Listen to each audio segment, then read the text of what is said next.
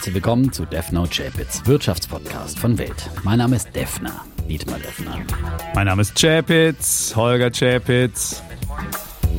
Die im Podcast besprochenen Aktien und Fonds stellen keine spezifischen Kauf- oder Anlageempfehlungen dar. Die Moderatoren und der Verlag haften nicht für etwaige Verluste, die aufgrund der Umsetzung der Gedanken oder Ideen entstehen. Episode 272, Hm. lieber Defner. Und was habe ich gelernt in der vergangenen Woche? Es muss nicht nur Vater, Mutter oder Mutter, Mutter und Kind heißen, sondern es kommt zur Familie, auch der Staat noch hinzu. Also wir haben so viel an Post bekommen, wo Menschen sich über unsere Diskussionen ähm, ja, entweder aufgeregt haben, teilweise haben sie mir auch zugestimmt, teilweise haben sie gesagt, Ja, die Zustimmung wie war doof sehr ich bin. gering. Also das war genau eine Mail, die auf deiner Seite war, von, von vielen anderen. Ja. Und der Herr war in Rente bereits. Alle anderen ähm, haben ja Entweder mir selbst geschrieben, da gab es auch Zustimmung, so, okay. oder war oder also, was jetzt an Wirtschaftspodcast in Welt kam, Ja. da gab es äh, dann doch sehr viel Zustimmung für, für meine. Äh, vielleicht auch ein bisschen Mitleid, weil ich hier mal wieder so typisch untergebuttert wurde vom äh, Chapitz in, in der äh, klassischen Manier. Einer meinte, ich habe noch nie eine derartig arrogante, in Teilen großkotzige und auch trotz Verneidung, Verneinung klar erkennbare Neiddebatte, die die von Holger Chapitz als Podcast hören müssen. Blasiert, in Teilen frech, die üblichen Einwürfe ohne Ausreden lassen, diesmal kombiniert mit den obigen Attributen. Dietmar Deffner kann einem manchmal nur leid tun, schreibt Carsten zum Beispiel. Ach, Auch schon arme Carsten. 57. Ja? Carsten, Ah, Mann, Carsten. Das ist wirklich ja.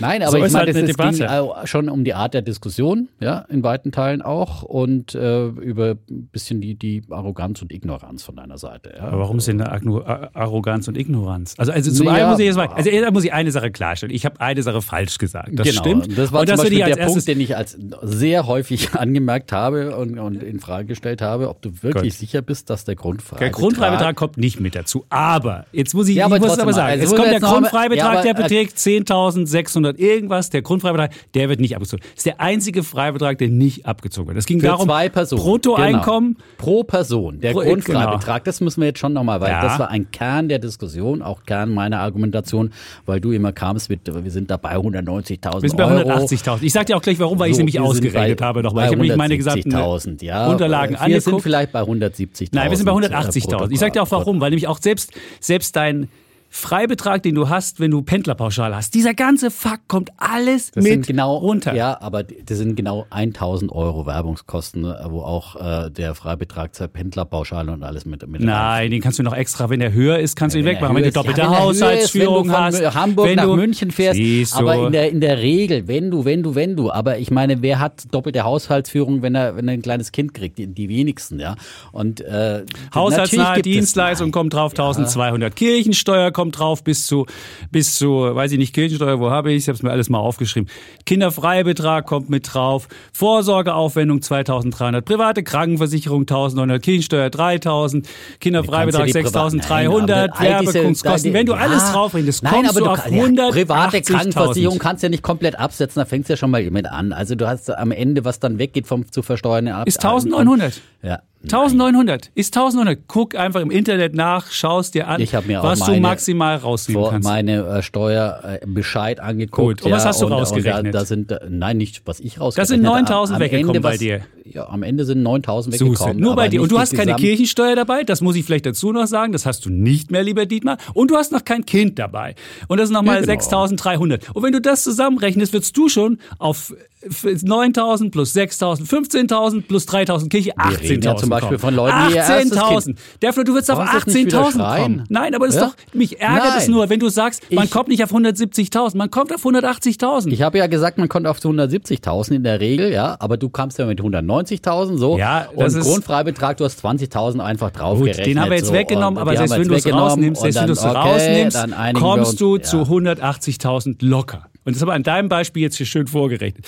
Jetzt frage ich mich, wenn du 180.000 brutto Ich hast, du ja das nicht auf, wir reden jetzt willst. nicht von mir, sondern wir reden von einem theoretischen Beispiel, das irgendwo auch nochmal klargestellt, ja. aber das theoretische Sondern Beispiel, da das wärst du ja der beste Beispiel. das 150.000 Euro zu versteuerndes Einkommen Ja. hat, ja. Also. Und da ist die Frage, wie viel kann man brutto verdienen? Das nur nochmal eingeordnet, ja. Und nicht nur du, sondern äh, ein theoretisches Beispiel, so.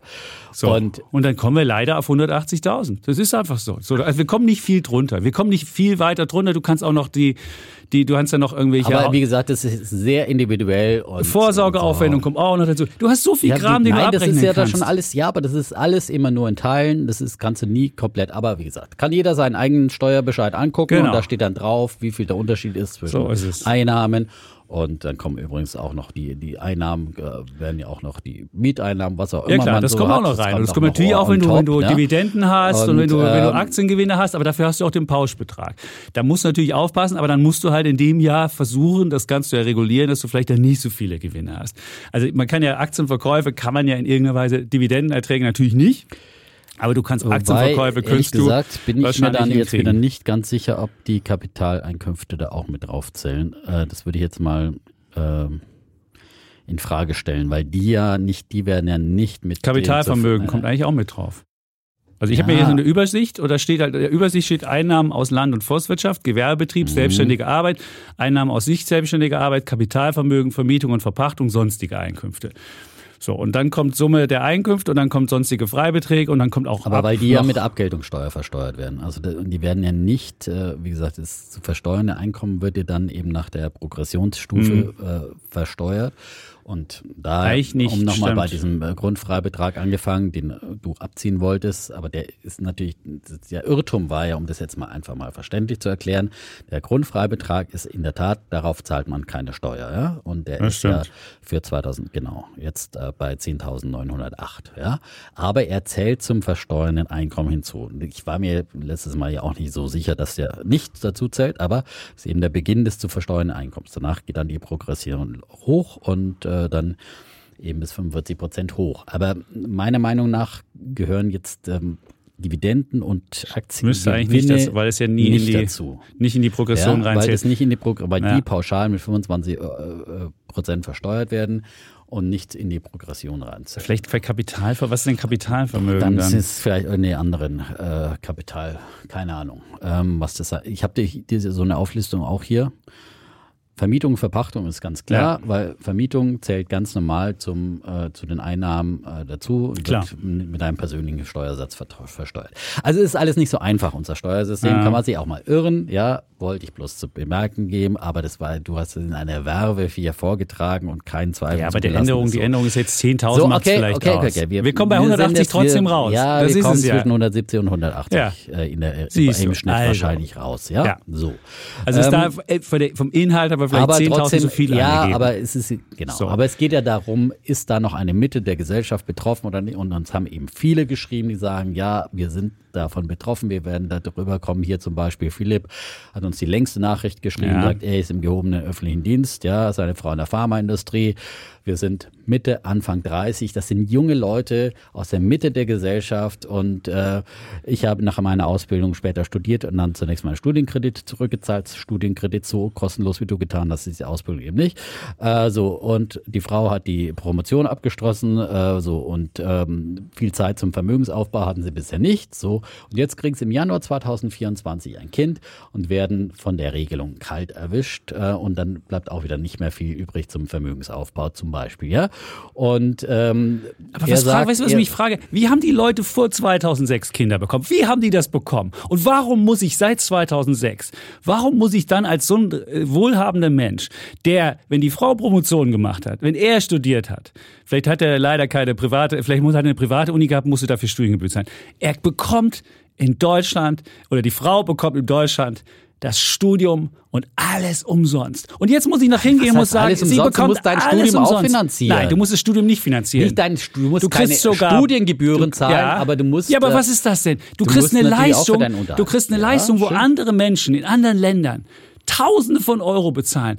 Und in Deutschland ist es irgendwie so, dass wir vorne ganz viel Gebühren nehmen für Kitas, für Krippen und für sonst was und damit die Eingangskosten und hinten keine Steuern oder hinten keine Gebühren mehr nehmen. Es ist völlig auf den Kopf gestelltes System. Und dann stelle ich mich hin und sage, hey, ich habe eine nicht schon Promotion so bekommen. schreien, dass du gleich heißer Ja, aber wirst. ist, so. aber ich finde es, Äh, ich finde es wirklich, ich finde es ein Anspruchsdenken, was jetzt kommt und zu sagen, oh, jetzt kann ich nicht mehr, jetzt kann ich keine Also Vorsorge mehr machen. Das ist ein äh, Anspruchsdenken. ja, Es ist ein Anspruchsdenken, dass ich, wenn ich mit dieser Kohle noch den Staat anpumpen will, dass ich da noch was, nein, wir müssen den Staat zurücklegen. Es ist nicht Vater, Mutter, Kind oder Mutter, Mutter, Kind oder Vater, Vater, Kind und Staat noch dazu. Nein, Staat ist extra und Staat ist nicht für jeden Kram zuständig. Und bei dieser Kohle ist der Staat nicht mehr zuständig. Und ich habe auch ganz viele Mails bekommen. Robert hat geschrieben, dass ich so dieser asoziale Typ wäre und, und die können sich nicht leisten. Es geht nicht darum, dass ich Menschen, die sich wirklich nicht leisten können. Dafür gibt es auch andere, andere familienpolitische Leistungen. Wir haben ja 150, das habe ich das letzte Mal ja auch erzählt. Da gibt es bestimmt eine Leistung, dass Menschen, die sich sonst nicht leisten können, dass sie auch Kinder kriegen können. Und da wird sicherlich auch irgendwelche anderen Sachen geben. Aber Leute, die so viel haben, auch noch dazu bekommen. Und außerdem müssen sie auch noch sehen, wenn du diese 1800 dann bekommst, dann kommen die in deinen Progressionsvorbehalt noch mit rein und dann kriegst du ja, äh, bleibt ja von den 1800 gar nicht 1800 übrig. Das kapieren die meisten Leute ja auch nicht, sondern dass dann vielleicht noch, weiß ich nicht, 1400 übrig bleiben oder weiß ich nicht, was auch immer.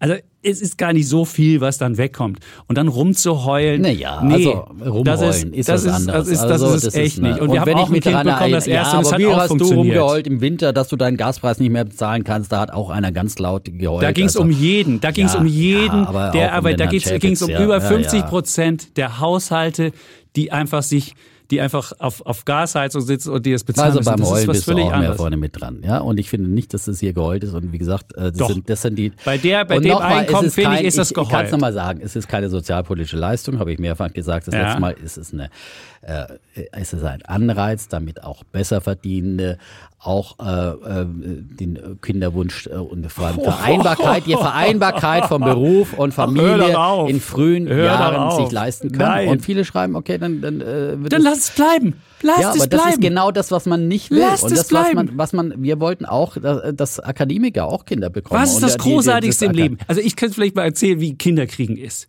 Das hat mit dem Staat nichts zu tun. Das ist ein Moment, den du erlebst. Das ist fast schon was Göttliches. Das ist was, was ganz, was ganz Außergewöhnliches. Und wer diesen außergewöhnlichen Moment, muss ich aber finanziert bekommen, das mache ich nicht. Ey, dann lasst es bleiben. Kinder, wenn ihr so, wenn ihr so staatsgläubig so, so hinten dran seid, bitte macht es so. Es ist mir wirklich egal. Aber das ist wirklich was ganz, was ganz Außergewöhnliches. Und Leute haben vor 2006 Kinder bekommen und haben ohne das gemacht. Und es waren auch Akademiker dabei und so weiter. Also es wird, es, es hat vorher funktioniert und es wird auch weiter funktionieren. Da bin ich mir relativ sicher. Und wenn jemand promoviert hat und sonst wie, dann wird er auch irgendwie das hinbekommen, dass er das äh, organisiert kriegt und trotzdem Kinder kriegt und jetzt nicht, nicht irgendwie auf der Straße sitzen muss. Also da fehlt mir wirklich weil, wenn ich einmal damit anfange und dann haben wir irgendwie eine Staatsquote, wir haben jetzt schon eine Staatsquote, die ist bei über 50 Prozent. Ja, aber Willst du nicht im wegen Sozialismus? 200, ja, aber nicht wegen 200 Millionen. Ja, äh, aber wenn jeder Kinder- so ein Anspruchsdenken hat, dann sondern- geht's doch immer ja, mehr. Jeder sagt, ich möchte auch noch Staat. Und du, du darfst nicht vergessen. Und ich habe es ja jetzt wieder festgestellt, also ja, das ist auch mein, mein Bär heute, wenn du in dieser Bürokratie in Deutschland bist, jeder Euro, den der Staat durch seine Hände gehen lässt, da kommen am Ende noch 80 Cent raus. Also so 20 Cent Wohlfahrtsverlust, weil es irgendwie noch mit einer Bürokratie verbunden ist und dann wird noch irgendwie noch fünf Leute mit einer, mit einer, mit einer Hotline, weil es, fun- weil es nicht hinten und vorne funktioniert. Also es ist auch noch ein Effizienzverlust wahnsinnig. Und wenn du dann auch noch irgendwie überhaupt Steuern nimmst, versuchst zu lenken, dann versuchst du ja den Leuten irgendwie noch, noch äh, ihre Präferenzen abzuerkennen. Da machst du auch noch einen Wohlfahrtsverlust darüber, dass die Leute sich anders verhalten, als sie anders verhalten würden, wenn sie nicht die Staatskohle kriegen würden. Also hast du da auch nochmal einen Wohlfahrtsverlust. Du hast einen doppelten Wohlfahrtsverlust in der ganzen Geschichte drin. Und ich muss gestehen, nee, ich möchte weniger Staat, ich möchte mehr Individualismus, ich möchte mehr Handeln und Haften. Ich will mehr, dass die Leute wieder selbst auf die sich ertüchtigen, selbst was machen und nicht immer den Staat rufen müssen und fürs Kinderkriegen den Staat kriegen. Und dann möchte ich bitte hier noch. Und der Ja. Staat soll natürlich die Voraussetzungen schaffen, da würde ich dir sofort recht geben. Und ich würde auch eher sagen, lieber Kitas und Kinderkrippen umsonst machen, damit die Leute, die nicht so viel Geld haben, die da alle reinschicken können und dann hinten lieber beim Studium ein bisschen was draufgeben. Ich weiß, da wird jetzt auch wieder der Ärger losgehen, wenn ich, wenn ich sage, das Studium könnte eher was kosten, als es vorne was kostet, weil es ist ein komisches System in Deutschland und das ist das Problem, dass viele dann eben die Kinder nicht in die Kita schicken oder irgendwie und dass du dann äh, schon eine Benachteiligung von vorne hast. Und ich will einfach darum, dass wir, dass wir eine gute Infrastruktur haben, dass wir gute Schulen haben, dass die Leute irgendwie es schaffen, aufzusteigen, soziale Mobilität. Das kriegen wir in Deutschland auch nicht hin. Und da ist doch so ein, so ein, so ein Elterngeld, Leute, nee. Ja, genau, das ist ja der Punkt, dass all diese Dinge wir nicht hinkriegen und auch mit diesen 200 Millionen nicht hinkriegen werden und dieses Geld wieder irgendwo versackt, im Zweifel in der Rentenkasse, ja, wo man also 100 Milliarden mehr, äh, über 100 Milliarden reinpumpt und dann ist aber für, für junge Eltern sind keine 200 Millionen da und äh, ja, da hat auch einer vorgeschlagen, ja, lass uns doch da mal ein bisschen die, die äh, Basis äh, der Rentenzahler zum Beispiel erhöhen und den Staatszuschuss zur Rentenkasse senken, ja, aber das ist halt wieder diese Ungerechtigkeit der Gesellschaft, dass die Rentner in einer Gentrokratie die Mehrheit haben, ja, und äh, die bepäppelt werden äh, in allen Wahlkämpfen. Die Rente mit 63 äh, für mich immer noch die Ursünde der letzten äh, zehn Jahre äh, äh und, ähm, total kontraproduktiv, arbeitsmarkttechnisch und äh, für die Rentenkassen, ja. Aber da musste die SPD ihre Klientel bedienen und dann, wie gesagt, hat man nicht mal auch äh, für für starke Schultern, ja, das da geht's nicht nochmal um eine Sozial, es geht darum, Leute, die äh, jung im Beruf sind, die auch Spitzensteuersatz, die mit ihren Steuern, das sind die Leute, die den Laden am Laufen halten und die mit ihren Steuern diesen Laden finanzieren, ja. Und den will man dann nicht nochmal irgendwie mal zwölf Monate gönnen, dass sie sich auch mal um die Familie können, kümmern können, weil sie später sowieso so eingespannt sind, dass sie ihre Kinder vielleicht nicht mehr sehen. Dann lieber nochmal und äh, ja, aber überall anders, da wird, äh, da wird Das können Sie aber auch mal, wenn Sie das und, Geld und, haben. Ja, und, Sie ähm, können im Zweifelsfalle kannst du auch mal, wenn es jetzt, jetzt irgendwie schief läuft, du würdest für jede Sache im Leben würdest du einen Kredit aufnehmen. Du bist ja ein Freund von Schulden und von hier und da. Und ein Kind ist auch ein Investment. Und ein Kind ist wahnsinnig teuer. Und wenn, und wenn, jemand, wenn es dumm wenn ist, sich jemand eine, eine Wohnung gekauft hat, ja, äh, in jungen Jahren, ja, was, was, wozu wir übrigens in dieser Sendung auch noch raten, äh, und äh, weil es ein Investment ist, ja, und Ja. dann äh, so, und dann muss er erstmal hier Sch Schulden tilgen und, und äh, äh, Zinsen abstottern, ja. Gut. kann er nicht nochmal einen Kredit aufnehmen und sagen, jetzt mache ich nochmal ein Jahr Babypause, sondern dann muss, muss irgendwo auch mal ein bisschen äh, äh, Kohle reinkommen, nachdem du irgendwie studiert das sind hast, 1400 promoviert mal hast und deinen 12. Das sind Studienkredit 1400 mal abbezahlt 12, hast. es ist 1400 Euro mal 12, Ja, wenn es die du nicht so maximal, Geld die du maximal wenn's nicht weniger so viel Geld hast. ist, dann kannst ja auch äh, das, warum muss, muss das dann gekürzt werden? So. Aber ich meine, wir brauchen auch nicht die ganze Diskussion wiederholen. Wie gesagt, Nein, wir haben natürlich sehr viele Zuschriften bekommen, die in diese Richtung gehen. Kann auch nicht alle vorlesen. Und ähm, auch, auch viele Leute, die sagen, wir gönnen es ihnen von Herzen, den, äh, den Leuten, ja. Äh, Oliver schreibt, wir haben unser erstes Kind 2008 bekommen, konnten unsere damalige Eigentumswohnung nur dank des Elterngeldes uns leisten. Sicher haben wir damit auch den Grundstein für unsere heute gute wirtschaftliche Situation gelegt. Wir wollen doch auch Leute, die in einer guten wirtschaftlichen Situation sind, nicht immer nur äh, Bürgergeld verteilen und, und Anreize schaffen, dass man nicht, nicht überhaupt nicht mehr arbeiten muss, weil man irgendwie sagt, okay, jetzt habe ich vier Kinder und jetzt äh, äh, lohnt sich sowieso nicht mehr zu arbeiten, sondern Aber dann glaubst krieg du, ich diese eine. Leistung, ohne diese eine Leistung hätte er sich nichts leisten können? Also wenn, wenn jemand mir das erzählt, dann würde ich, da würde ich Naja. sogar, da würde ich sogar da hingehen und würde, das ist wie bei meinen Studierenden, die mir erzählen, nee, also ich kann auch keine, weiß ich nicht, wie viel Euro auch immer für eine, für eine Altersvorsorge zurücklegen. Dann muss man sich halt mal strecken, muss im Zweifelsfalle gucken, muss, es ist halt nicht so komfortabel, natürlich, aber der, wir, wir haben nicht die Zeit für komfort, komfort, komfortabel. Und dann muss man halt irgendwie andere Sachen sich überlegen. Es wird, es wird Möglichkeiten geben.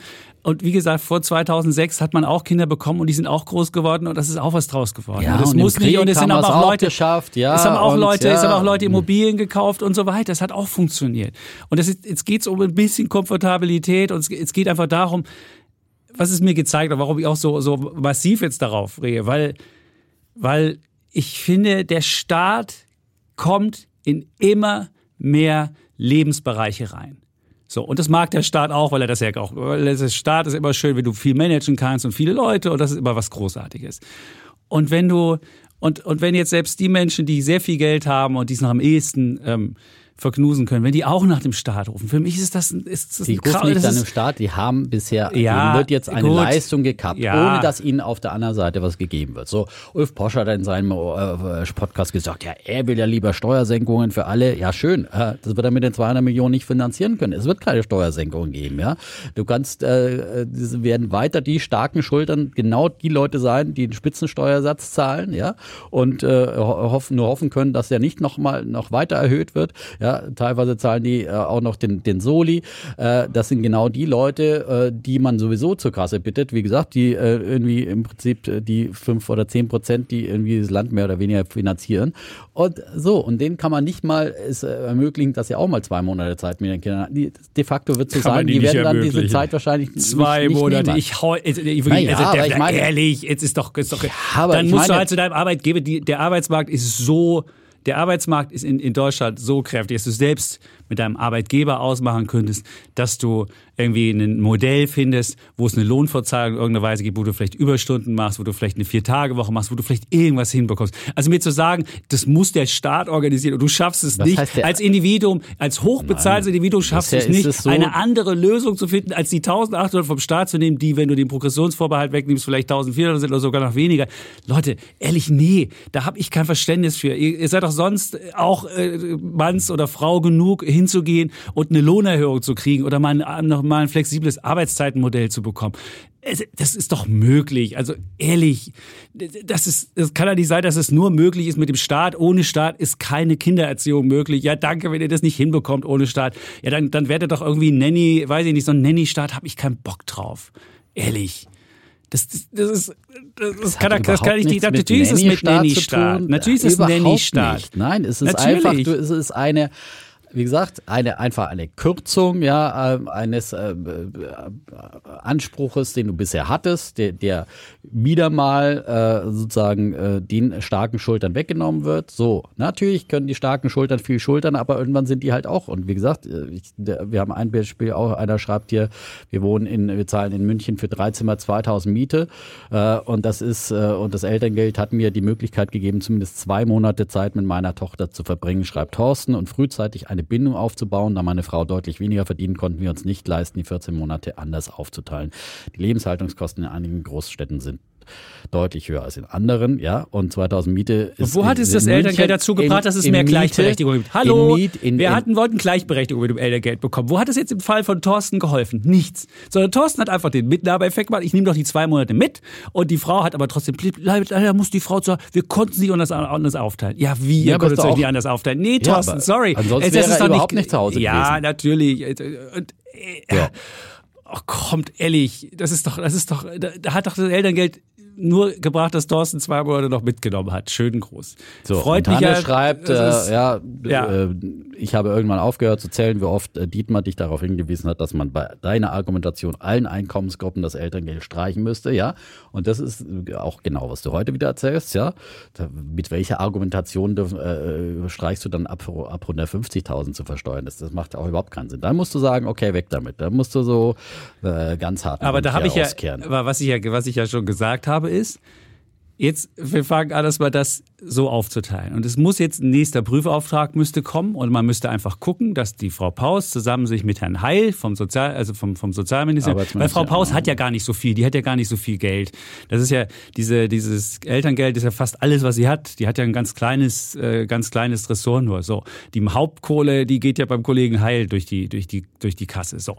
Und jetzt müssten sich beide zusammensetzen und müssten beide bitte ein Konzept mehr ausarbeiten, wie es funktioniert und einfach mal, und nicht irgendwie jeder kriegt noch 50 Maßnahmen und, die, und viele Leute wissen gar nicht von den Maßnahmen und dann lassen sie vergehen oder sonst was. Dann muss es einfach mal ein, ein, ein Sozialsystem aus einem Guss machen und nicht irgendwie da, da noch jemand, dann habe ich da noch jemanden dran vergessen und dann habe ich hier noch ein Bürgergeld, dann kommt hier noch was dazu, dann kommt da noch eine Wärme. Dann, das ist, das ist einfach ein Ja, das ineffizientes kannst Ding. du machen, wenn du ein, ein Parteienregime hast, äh, dann kannst Warum du denn ein machen. Oder eine Parteienregime? Diktatur, aber Warum du denn eine das wird nicht Diktatur? funktionieren bei drei Parteien und dann wird halt immer nur äh, dann äh, irgendwo ein bisschen rumgedoktert und im, im Zweifel halt den besser verdienen was weggenommen. Ja, das ist dann ganz einfach, da können dann wieder, dann kannst du mit Wahlen gewinnen, wunderbar. Aber äh, ja. Aber wenn du halt, so äh, damit argumentierst, du wären wir- wenn du so argumentierst, willst du jetzt Elterngeld abschaffen oder nicht? Also wenn, dann musst du sagen, Elterngeld muss für alle weg. So. Ich würde Ja. Elterngeld, wir haben es ja vor 2006 haben wir es ja auch kein Elterngeld gehabt und dann haben wir irgendwie andere Maßnahmen gehabt. Ich würde sagen, man muss, man muss das Elterngeld, das generelle über, also jetzt hast du es ja erstmal ab 2024 für diese Einkommensgrenze weg. Und dann müsste man als nächstes, finde ich, muss uns der Gerechtigkeit halber, müsste uns einfach mit den sonstigen familienpolitischen Leistungen angucken und müsste dann irgendwie ein anderes System finden. Finde ich, würde ich sofort auch sagen, hast du auch recht. Weil warum soll man die jetzt bei, bei weiß ich nicht, 150 bzw. 180.000 brutto nehmen? Dann kann man, kommt die nächste Regierung, sagt dann 100.000, da wird es ja immer weiter runter.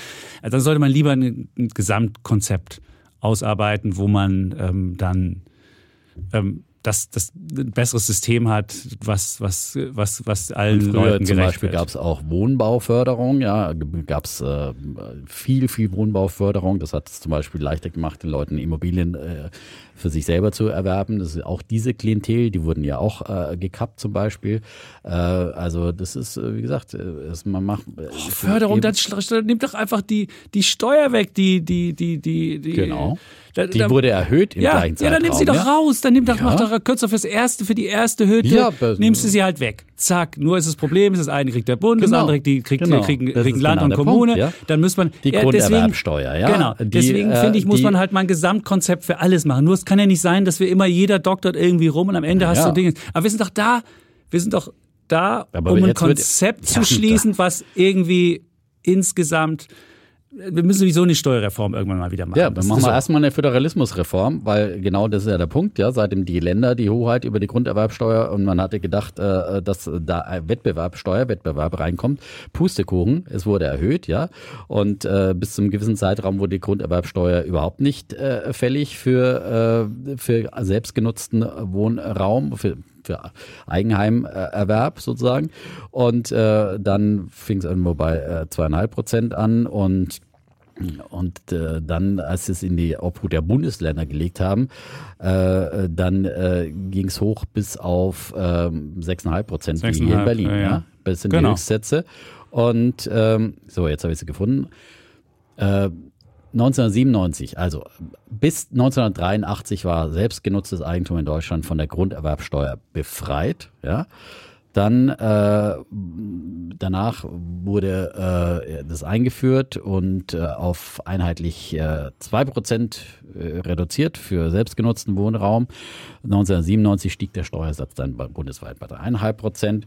Und äh, 2006 Grunderwerbsteuer Ländersache und dann ging es hoch bis auf 6,5 Prozent. Nur Bayern vorbildlich ausnahmsweise mal äh, hat die 3,5 Prozent beibehalten. Also wir haben doch immer nur ein, eine Steuerbelastung nach oben und schön, dass du ein Konzept forderst, aber äh, ein Ja, aber du willst doch die Ausgabe, du willst die Ausgabe nicht kürzen. Du sagst, Nein. bitte, ich will meine Kohle, ich möchte meine Kohle zurückhaben. Und da kommt doch meine Idee, dann viel cleverer das- zu sagen, wenn wir immer weiter fragen, der Staat muss das noch zahlen, das Ja. noch zahlen, das noch zahlen, Moment das noch zahlen, ist- wirst du auch nie, wirst du die Steuereinnahmen nie runterkriegen. Ich bin ja dafür, dass du sagst, hey, wir müssen mal gucken, wofür ist der Staat Ja, aber dann muss doch der bessere- Staat im gleichen, kann doch nicht einfach immer nur sein, dass dir der Staat was wegnimmt und es dir nicht irgendwie in die linke Tasche gibt, sondern Nee, äh, jetzt ist es ja es so, soll mir nichts in die einer linke gewissen Tasche geben. Klientel wird was weggenommen und sie kriegen nichts zurück. So, so ist es doch. Und Ja, aber ich möchte nicht, ich möchte nicht, ich, ich möchte aber nicht, dass der Staat, unten. ja, ja. aber ich möchte doch nicht, dass der äh, Staat immer so, weiter, wenn du aber immer weiter Auszahlungen bekommst, dann wirst du auch nie die, die, die Steuern senken können. Das wirst du nicht hinbekommen, weil jeder es sagt geht dann so, nicht um mich, ja. Nochmal. ja, Ja, gut, nein, natürlich Aber- nicht, das ist mir völlig klar. Ja, das ist, und äh, ähm, aber es geht ums Prinzip, ja. nee, aber das Prinzip ist Und weniger Prinzip- Steuern Ja, und dass wir, ja, dass wir, dann- dass wir nicht als, anfangen, als die Leute, die Steuern nicht bedürftig sind, dass die nicht Genau, auch noch vom ja. Staat Geld durch dann- die Staatshand kriegen müssen. Das muss nicht sein. Und ich Aber finde auch, es gab auch dieses komische Baukindergeld, was völlig, völlig für den Arsch war, wo du irgendwie, wenn du mehrere Kinder hattest, ich kenne äh, Menschen, die hatten sehr viel Geld und hatten aber auch viele Kinder und haben dann irgendwie es so gedeichselt, dass sie trotzdem noch Baukindergeld bekommen haben. Und das sind lauter Sachen, da fängst du an rumzufuddeln und da ein bisschen, wenn der Staat erstmal anfängt, dir irgendwas in irgendeiner Form zu finanzieren und zu machen, dann ändern die Leute ihr Verhalten und dann alleine schon das Verhalten zu ändern, ist, ist volkswirtschaftlich schädlich und, und, und ver, verschwendet ähm, an, an, an Wohlfahrt. Das stimmt. Deswegen Das stimmt, sage ich lieber, es wird, ja jetzt nichts. es wird ja jetzt gerade was geändert, genau. Und das ändert ja wiederum Verhalten. Ja? Genau, das, du änderst ja jetzt eine Dings, mit der Leute geplant haben, mit der Gut. Leute jetzt Kinder gezeugt haben, ja, die dann dastehen im nächsten Jahr und plötzlich äh, ihnen Geld in der Kasse gefehlt, um ihr Baudarlehen zu, wie, wie es hier beschrieben wird, oder ihre Ja. Miete zu bezahlen in, in München. Ja? Also Oder ihren, ist halt- oder ihren Thailand-Urlaub zu finanzieren, der wird dann vielleicht wegfallen müssen. Das könnte Das ist passieren. halt trotzdem eine Auszeit für eine Familienzeit, ja. Und da geht es Mhm. nicht, dass der, der Urlaub finanziert wird, sondern dass man einfach dann halt äh, Leute sich, und wie gesagt, das sind Leute, die auch unter 150.000 verdient haben, die ich kenne, ja, die äh, das, Das gemacht, gemacht haben, haben. So. ja, Und aber- da muss ich sagen, Elterngeld weg für alle und äh, so und äh, nicht, nicht nur für die einen und für die anderen. Ja. Also so. Gut, aber wir wiederholen uns langsam. Ähm, ich wollte nur noch Genau. einfach nochmal ähm, doch die zahlreichen, und ich konnte nur ein paar hier äh, ansprechen, äh, die uns geschrieben haben. Ähm, und ähm, Aber denkt mal über den Staat nach. Denkt mal über den Staat nach. Denkt mal nach, wie sind eure Ansprüche an den Staat?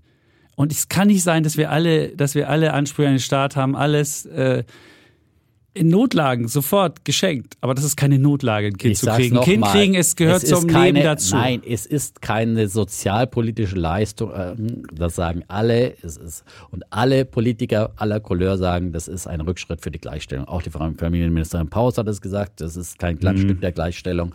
Die FDP äh, sagt ganz klar, äh, dass man das nochmal überdenken muss und, und, und da äh, nochmal rangehen sollte. Und weil, ich meine, das ist schon trifft äh, Kernklientel der FDP. Und äh, der Lindner räumt, rühmt sich immer, dass er keine Steuern erhöht. Aber er, nimmt halt den Leuten anderswo weg. Das ist dann gefühlte Steuererhöhung für betroffene Paare. Ist doch, ist doch ganz klar, ja. Und äh, dann äh, Ja, da muss, aber nicht, da muss er sich nicht wundern, wenn er der Paus den, den, äh, wenn, die, wenn, wenn du siehst, dass 80 Prozent des Pauschen Etats das Elterngeld ist. Und sie müsste an anderer Stelle so viel zusammenstreichen, da musst du so viele kleine Frickel, da machst du natürlich an dem großen Posten, machst du was, ist doch logisch. Also Wie, wie blauäugig ist der Lindner zu glauben, ich mache dir jetzt eine Sparauflage und dann wird sie aus ihren fünf Millionen anderen kleinen, kleinen Kram, Titel, Mist, was machen. Da würde ich auch an der großen Sache, den, an der, an der 80 Prozent aus. Aber ist doch logisch, jeder wird es machen. Also dann muss man da, Linda, dann musst du, darfst du der guten Frau nicht die Auflage geben. Hä? So wie wir ja auch bei Pistorius haben wir ja auch keine Auflage gemacht, der darf ja auch mehr ausgeben. Also dann verstehe ich es nicht. Dann, also wenn der Lindner sich jetzt hinstellt und sagt, so, also das hätte ich nicht wissen können. Doch, das hättest du wissen können, weil es war klar, dass irgendwas mit dem Elterngeld passiert, wenn du der, der, der, der, der Familienministerin da was kürzt. Ist doch logisch. Also, Ja. Das ist auch völlig, völlig im Nachhinein, nö, ich hab's nicht gemacht. Ja, und wunderbar, klar, würde ich das auch als Idealbild sehen, dein, dein System, das du beschreibst, äh, weniger, weniger Staat und mehr Eigenverantwortung. Aber dann müssen wir halt, wie gesagt, dann fangen wir am besten mal bei den äh, bei Rente mit 63 an. Da können wir sofort wieder rück. Da haben wir einen super positiven Effekt für den Arbeitsmarkt.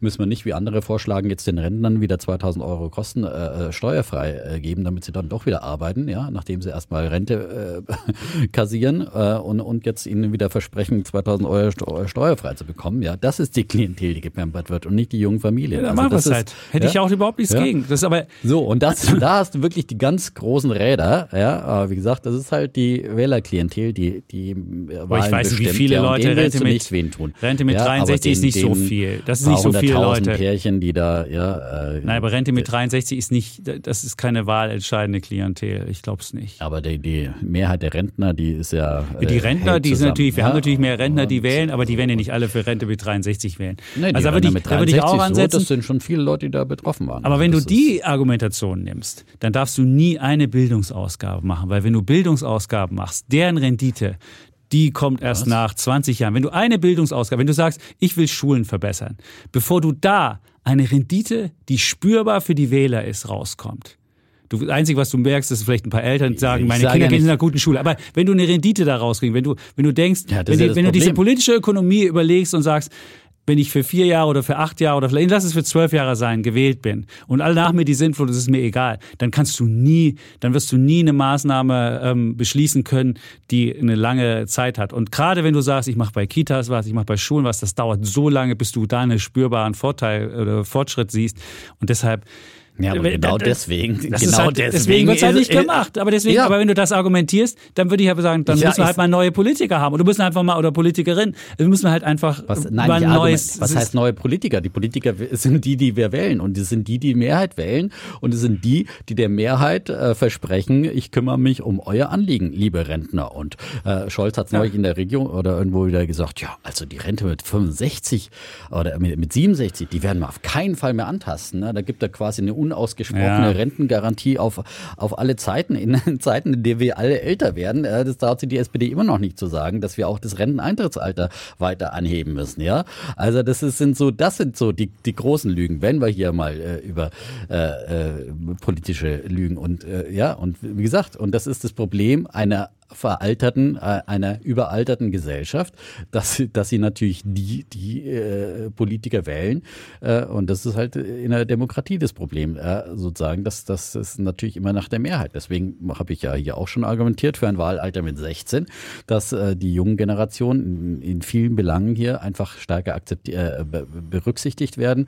Auch wenn äh, Rente für sie auch oft kein äh, so entscheidendes Thema ist, äh, was, was, weil das einfach zu weit in, in der Zukunft liegt.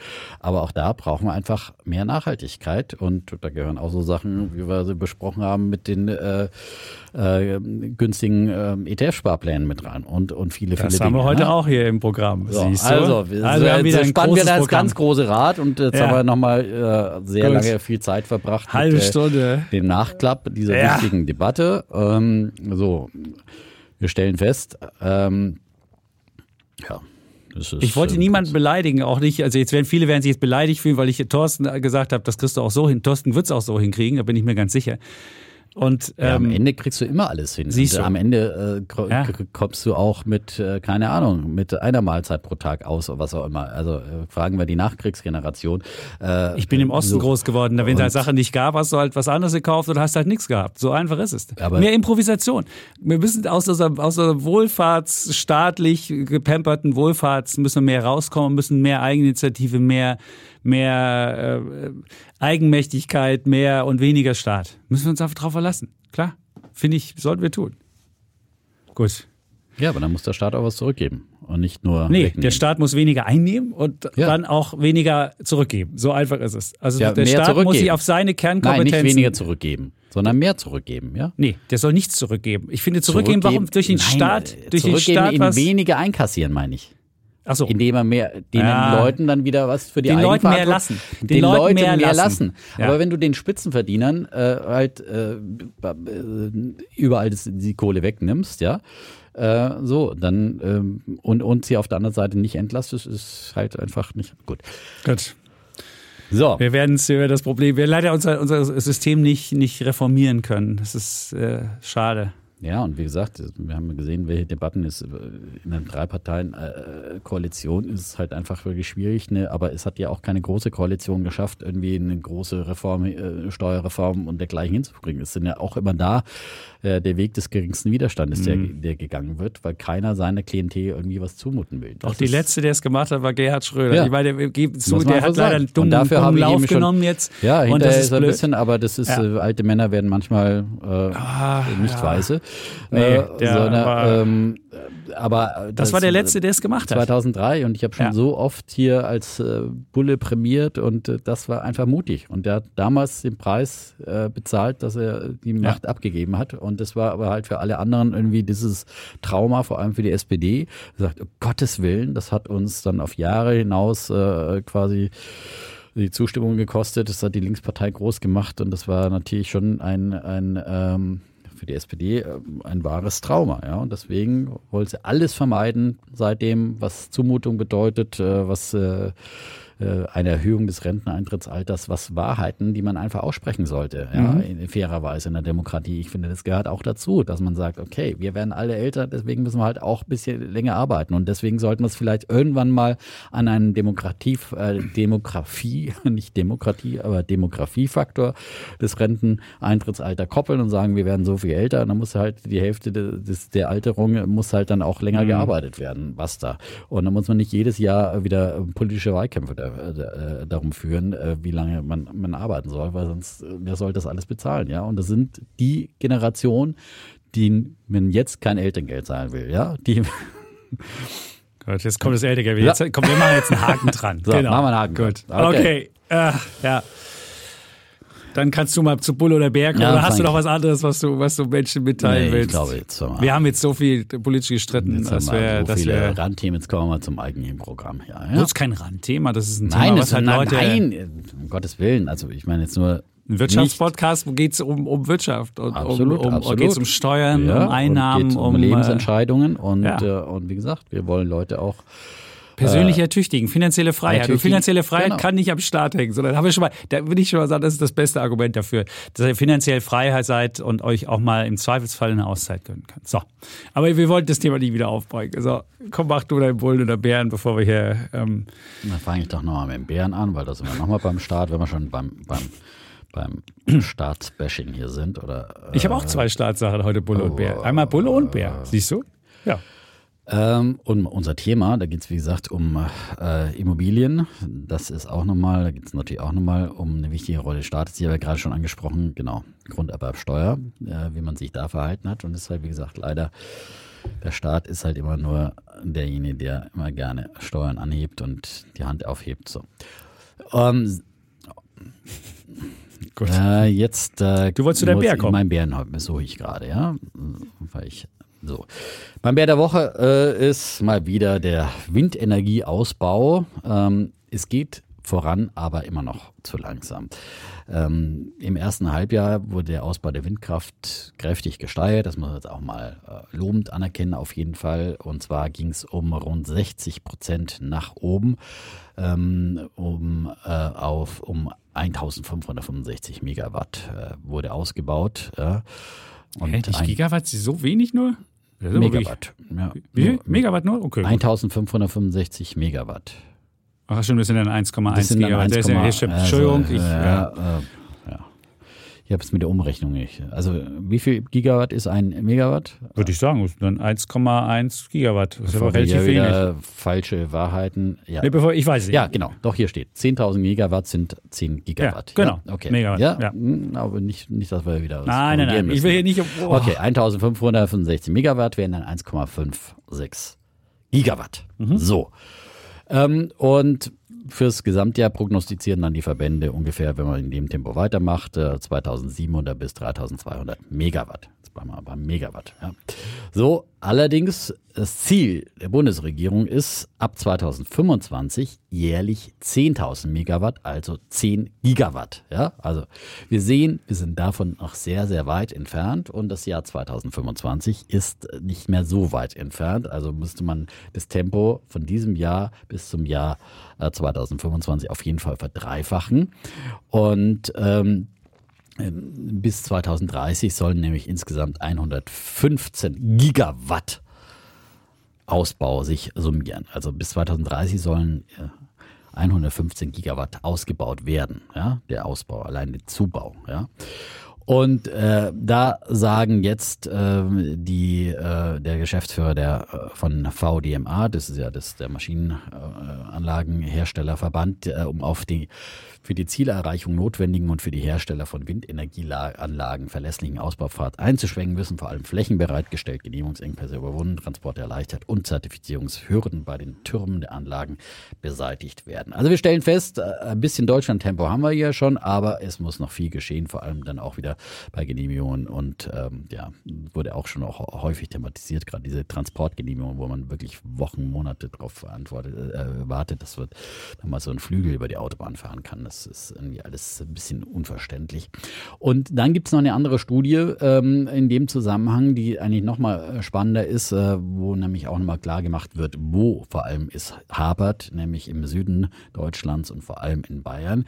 Ähm, die Verfügbarkeit von grünem Strom ist nämlich für äh, Unternehmen entscheidender Standortfaktor inzwischen. Und da gab es jetzt eine Umfrage vom arbeitgebernahen IW Köln. Das ist jetzt nicht unbedingt im Verdacht, hier irgendwie der, der linksgrün versiffte Think Tank zu sein. Äh, dann war aber noch Epico, ein anderer Think Tank beteiligt und die Stiftung Klimawirtschaft. So, aber kann man sagen, auch quer wird die Lager verstreut. Äh, und äh, die haben ein, ähm, äh, eine Studie Standortvorteil erneuerbare Energien ähm, vorgelegt, die jetzt bisher nur dem Handelsblatt exklusiv vorliegt. Und danach ähm, sagen 80 Prozent der Unternehmen, die Perspektiven bezüglich einer klimaneutralen Energieversorgung in Norddeutschland. In Norddeutschland seien eher gut oder sehr gut. In den südlichen Bundesländern, Bayern und Baden-Württemberg, auch das grün regierte Baden-Württemberg ist dabei, da sagen die allerdings nur 30 Prozent ähm, äh, sei das gut. Und ähm, ist es also ein ganz klarer Wettbewerbsfaktor, dass vor allem nicht nur energievorrätig ist, sondern erneuerbare Energie. Und das beste Beispiel ist, glaube ich, Tesla hier in Brandenburg, die ja explizit äh, hierher gekommen sind, weil in Brandenburg reichlich äh, erneuerbare Energien, damit man eben klimaneutral seine Autos produzieren kann. Und für alle anderen Industrien ist es auch wichtig. Tesla baut hier übrigens dann aus, will ja, will ja äh, die Fabrik jetzt äh, weiter hochrüsten. Und äh, im Süden, da fehlt es vor allem an Windrädern und Anschlüssen an neue und bestehende Leistungen, Leitungen für Strom und Wasserstoff. Äh, das heißt es auch in dieser Studie. Und die Solarenergiekapazitäten, für die sich der Bayern ja immer sehr rühmen, die können das alleine nicht abdecken. Und deswegen braucht der Süden mehr ambitionierten Ausbau von Windkraftanlagen und vor allem wieder auch Anbindung an die, an die äh, Netze und so weiter. All das Thema, das ich auch schon häufig äh, thematisiert habe, aber das hier auch nochmal, wie gesagt, in der Studie einfach so erhoben wurde und wirklich von den Unternehmen ganz klar als Standortfaktor und Vorteil benannt wird. Und äh, deswegen ähm, sollte man hier vor allem im Süden der Republik auch in Sachen Windkraftausbau an Land Gas geben damit auch meine Nordex-Aktie profitiert und die Siemens Energy-Aktie. ja, ja, die wäre. Ja. ja, aber gut. Also dein Bär mein ist Bär für Woche, den langsam zu langsam. Geht immer ja. zu langsam. Wobei es gab doch jetzt diese großen Auktionen mit. Ja, das war ja auf hoher See. Offshore, ja. Offshore. Das, ist, das war schon mal ein gutes Beispiel. Ja. ja. Und äh, da haben ja die, die Ölmultis äh, kräftig, Boah, richtig kräftig richtig geboten. Das ist wirklich wie ja. UMTS-Auktion im Jahr Aha. 2000. Ne? Muss Geil. man sagen, so ja. richtig die Milliarden. Das ist ein gutes Wer kriegt Zeichen. eigentlich die Kohle? Ja, der Staat. Ja, Aber wer denn dann Nord Norddeutschland, weil das, weil das auf nee, hoher See ist? Schon auf, oder kriegt das, kriegt das der Finanzminister? Also wenn das jetzt Norddeutschland kriegen würde, das wäre ein bisschen, ich würde, das müsste schon Bundesanlagegelegenheit ja, sein. Ja? Okay. Würde ich mal sagen. Das Meer ja? gehört allen. Ja, das ist, äh, muss man, aber das Schöne, was du doch jetzt geschildert hast, wenn Bayern und Baden-Württemberg nicht ausbauen, dass sie dann als Standort unattraktiver werden, das, das müsste doch dann irgendwann ja, müsste doch die kapieren. Ja. Genau, dann erledigt sich von selber. Und, dann und das ist wieder, doch wunderbar. dann muss Berlin dann wieder äh, ja, Länderfinanzausgleich nach Bayern Bevor überweisen. Berlin an den Länderfinanzausgleich nach Bayern was schickt, ähm, das, das wird noch etwas dauern. Äh, naja. Ah, das wäre doch, das wäre doch Ja klar, langfristig regelt sich dann immer wieder. Ja, und die Bayern war auch genau. schon mal nur Agrarstaat und äh, Du meinst, die, die wollen wieder zurück in den Agrarstaat, ja, nachdem die AKWs abgeschaltet sind, zurück in den Agrarstaat. Ich sehe es schon. Defner-Szenario.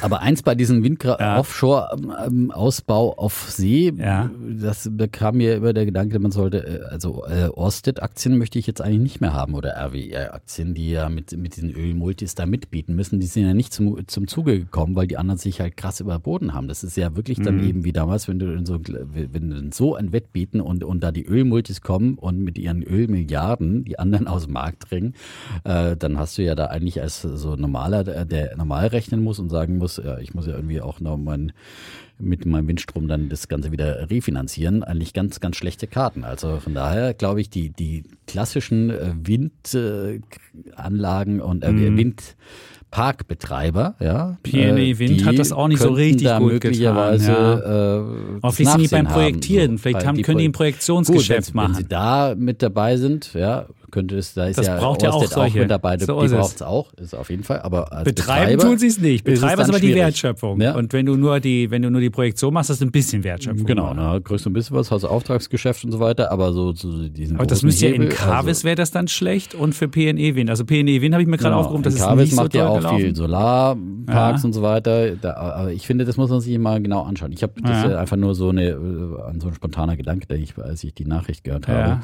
dass ich die da nicht haben möchte, ehrlich gesagt. Äh, und dann lieber, dann lieber Windanlagenbauer. Und ich meine, bei Offshore-Anlagen ist ja sowohl Siemens Energy ist ja On- und Offshore dabei mhm. und Vestas ist ja vor allem auch groß im Geschäft mit, mit ähm, Offshore-Anlagen. Also das sollten dann schon die Profiteure sein. Ja? Und, äh, also wenn die selbst äh, davon Nordex nicht profitieren ist ja bloß sollten, hauptsächlich onshore, ja. ja also ja. an Land. So, äh, aber das ist noch ein Side. Ja, es war auch jetzt, aber 12,6 Milliarden, das ist schon dachte ich auch so, wow, nur für die reine, nur für die reine Nutzung der, der Meeresoberfläche. Aber wenn es dem Staat ein bisschen Geld bringt, also ich meine, wir haben ja auch wirklich hohe Ausgaben in Sachen Energiewende und so weiter, die der Staat stemmen muss. Also da ist ja auch wirklich mhm. Geld gut angebracht und gut, dass man das, dass es jetzt so wirklich Erlöse. Früher musste man den Leuten ja Geld bezahlen, damit sie auf See was bauen. Ja? Also Stimmt. Also von daher kehrt sich das auch um und Stimmt, es war teilweise, die hatten, hatten ja teilweise null und null hieß ja, dass sie sogar darauf verzichten, die Einspeisevergütung zu haben. Das war ja sowieso der erste Schritt. Das war der erste Schritt, ja. das haben alle mitgemacht, ja. aber dann nochmal, ich zahle auch nochmal extra drauf und das ist dann ja, schon nochmal. Das ist eine ganz neue. Ja. aber Economics. das passiert halt, wenn man sowas entwickelt und, äh, und äh, so und, und, dann auch ähm, effiziente Windkraftanlagen entwickelt und so weiter und so fort. Und äh, ja. Am Anfang musste man das anschieben, aber mittlerweile wird es zum Geschäft auch für den Staat. Ich frage mich halt nur, wenn du so viel, wenn du 12,6 Milliarden bezahlst, ob das dann, wir haben ja irgendwie die Idee, dass wir irgendwann Strom umsonst haben. Nur für die haben. Rechte. Nur für die Rechte. Nur für die Rechte, genau. ist mir Ja. klar. Du musst dann noch die, die Kohle für das Windrad, werden sie hoffentlich in meine Siemens Energy auch noch überweisen, wenn die zum Ja, Zuge kommen. So. Aber ich frage mich, wir wollen ja irgendwann mal Strom umsonst haben. Und die Idee ist ja, und das ist ja, die, das ist ja die, Strom auch nicht. das ist ja die Vision, dass irgendwann die, die marginalen Kosten der Stromerzeugung äh, null sind und dann sind die marginalen Kosten sind ja irgendwann dann auch die, Ja, ja. die Kosten für das Das Produkt. Null-Grenzkostenprinzip. Ja. Ja, Immer genau. noch ein lesenswertes Buch. Ich wollte es beim letzten Mal fast äh, mit, Siehst mit du, vorschlagen. und das, das war ja die Idee. Und wenn du aber 12,6 Milliarden noch allein für die Rechte bezahlt hast, klar. dann kannst das- du nicht, da ist da, ist da keine Grenzkosten. Und, Mhm. Genau, und das Geld, das, da war die Argumentation bei dem Buch auch immer, dass man sagt, oh, irgendwann sind diese Anlagen abgeschrieben und dann ist es im Prinzip. Äh, Naja, aber. aber dann brauchen Na, wir wieder neue Anlagen und die Verteilernetze und so weiter. Und also das ist, das ist eine Vision, die wird nicht aufgehen. Aber die geht vielleicht für Einzelne auf, wenn du sagst, okay, ich schraube mir wirklich selber meine Solaranlage aufs Dach äh, und äh, dann bezahle ich das ab und dann habe ich nach 20 Jahren habe ich dann äh, meinen kostenlosen Strom, ja, und damit betreibe ich meine Wärmepumpe. Das, das kann da funktionieren, aber ich glaube, dass aus der Steckdose der Strom kostenlos kommt, das wird noch das wird noch sehr, sehr lang. Das erleben also, wir noch. Nein, es wird, Doch. sind immer Kosten da. Aber Nein, aber wir wird erleben, dass es- hoffentlich dass es viel- deutlich viel billiger wird. Ja.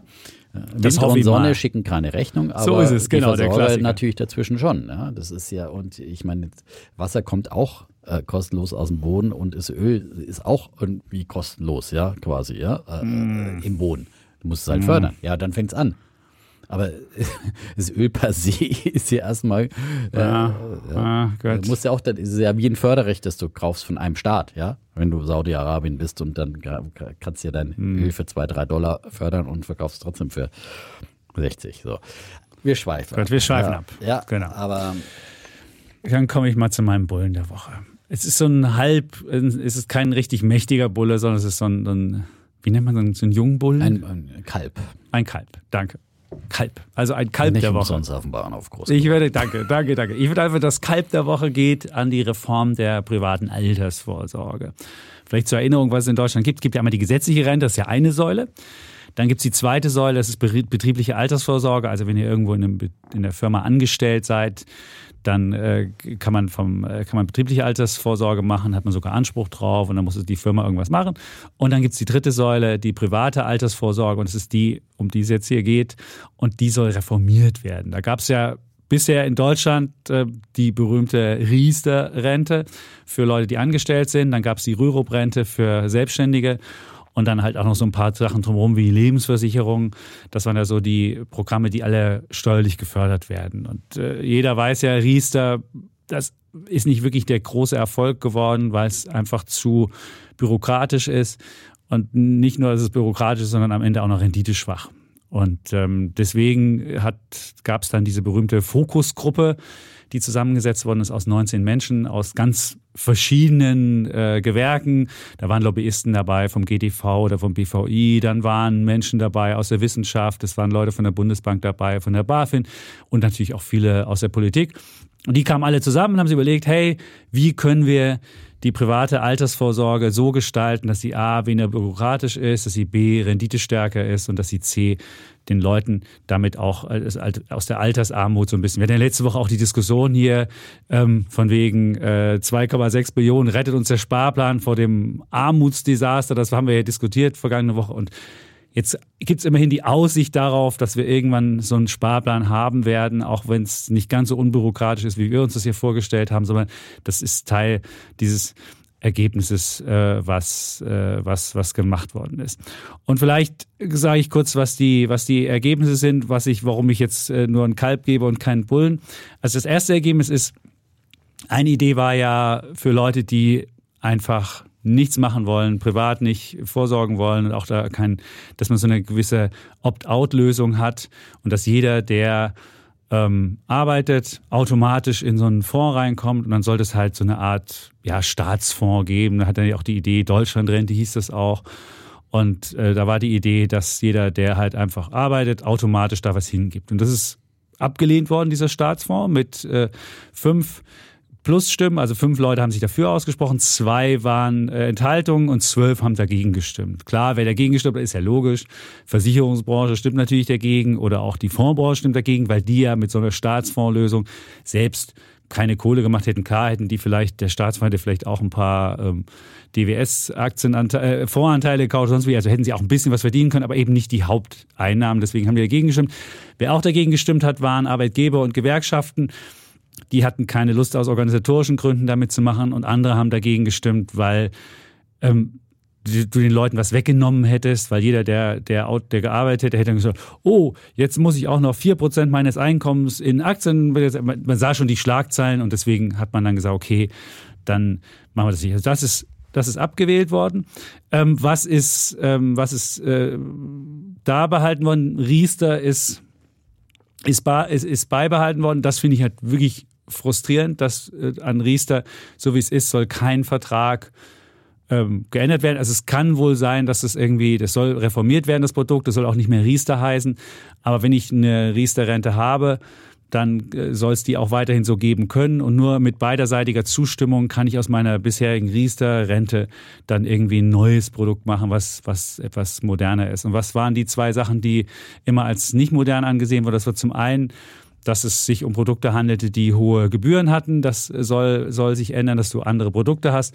Und das Zweite, was immer noch äh, problematisch war, waren die, die Garantien. Es war immer so, bei der Riester-Rente, das, was du eingezahlt hast, das musste mindestens am Ende auch rauskommen. So. Und diese Garantien haben dazu geführt, dass ähm, du das Geld natürlich viel weniger riskant anlegen konntest. Und das deswegen, wenn du beispielsweise mal einen richtigen Aktiencrash erlebt hattest während deiner Riester-Aufbau, dann hat die Fondsgesellschaft, weil sie halt Angst haben musste, im Zweifelsfall aus eigener Tasche was zu blechen, die gesamte Kohle dann aus dem Aktienfonds in den Rentenfonds umgeschichtet und dann hat sie es genau so berechnet, dass du dann bis, zum, bis zu deiner Auszahlung genau auf den Betrag ungefähr wieder rauskommst.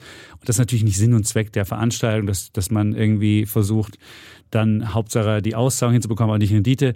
Deswegen wird diese, ähm, diese Renditegarantie, die soll aufgelöst werden. Natürlich haben die Versicherer was dagegen gesagt, sagen, das kann doch nicht sein, dass die Leute anlegen und dass sie nicht eine Garantie haben. Und jetzt soll es auch so gestaffelte Garantien geben, also auch so 80 Prozent Produkte. Das ist ja auch so ein Lieblingsprodukt der Versicherer, dass sie sagen, hey, wir garantieren euch 80 Prozent der eingezahlten Beträge. Und das, das soll also als erstes geändert werden. Das Zweite, was geändert werden soll, bei der Auszahlung war es ja bisher immer so bei der Riester-Rente, da gab es Feste, da musste man das fest verrenten. Und das soll auch verändert werden, dass man sich zu Beginn der, der, des Renteneintrittsalters einen höheren Betrag auszahlen kann und dass man irgendwie die Auszahlung flexibler gestaltet und nicht so aus, dass man beispielsweise auch sagt, ich muss ein Haus abbezahlen noch, wenn ich in die Rente gehe, oder ich muss noch mal ein Haus renovieren und dann kann ich auch einen Einmalbetrag mehr rauszahlen. Also es soll da flexibler sein und nicht so, wie es, wie es bisher geplant ist. Und dann kommt halt unser neues Produkt, weswegen ich das auch einigermaßen äh, gut finde. Es soll auch so eine Art Altersvorsorgedepot geben, förderfähig und zertifiziert. Und äh, dann kann man halt als Mensch, so wie unser, unser ETF-Sparplan, das machen. Nur, was das Problem dabei ist, dass das unter der Ägide der Versicherung, also es sollte eine Hülle geben, damit es auch wirklich förderfähig und zertifiziert ist, wird das unter der Hülle einer Versicherung oder unter der Hülle einer Bank funktionieren. Also haben die Lobbyisten sich durchgesetzt. Und dann könnte ich mir vorstellen, dass es dann nicht mehr dieses wunderschöne Produkt ist, wo du nur 0,2 Prozent ähm, Gebühr für den ETF bezahlst, sondern dann wird natürlich, weil es natürlich ein Aufwand ist, ein förderfähiges und zertifiziertes Altersvorsorgeprodukt machen, dass man dann viel höhere Gebühren hat. Und das finde ich das Frustrierende an der Stelle, warum man nicht einfach sagt, hey, mach doch einfach ein ganz einfaches Produkt da kann man auch nichts abheben bis zum 60. Geburtstag. Das kann man ja auch bei einem Neo-Pro-Grader mal machen können. Das ist dann halt eine eigene, eine eigene Anlageklasse und so weiter. Und es wirkt so ein bisschen wie, wer, wer vermögenswirksame Leistungen hat, der wird das ja festgestellt haben. Auch das ist ein hochreguliertes Produkt und man kann einfach nicht einen normalen ETF-Sparplan haben. Es gibt zwar jetzt mittlerweile so ein paar Krücken, aber es ist immer wahnsinnige Gebühren auch dahinter und das hatte die Industrie so hinbekommen, dass man nicht ein einfaches Produkt nimmt, sondern dass man immer irgendwelche regulierten Sachen machen muss und immer wahnsinnig viel Kosten dabei hat. Jetzt soll es angeblich dazu auch noch so ein Portal geben, wo dann alle Kosten aufgeführt werden, damit es transparent ist und jeder weiß, was er bezahlen muss. Aber da bin ich mir relativ sicher, dass die Versicherungsbranche es hinkriegen wird. Die werden dann sagen, ah, unsere Produkte sind ja gar nicht vergleichbar mit einem ETF-Sparplan, weil wir ja eine Garantie haben und die Leute halt nicht wissen, wenn sie irgendwie über 20, 30 oder 40 Jahre anlegen, dass es automatisch der Markt dafür sorgt, dass es eine einigermaßen Garantie gibt. Wenn man beispielsweise in den DAX angelegt hat, hat man nach 15 Jahren, egal wenn man zu welchem Zeitpunkt man eingestiegen ist, immer wieder das Geld rausgehabt. Selbst wenn man einmal Investment gemacht hat zum ungünstigsten Zeitpunkt.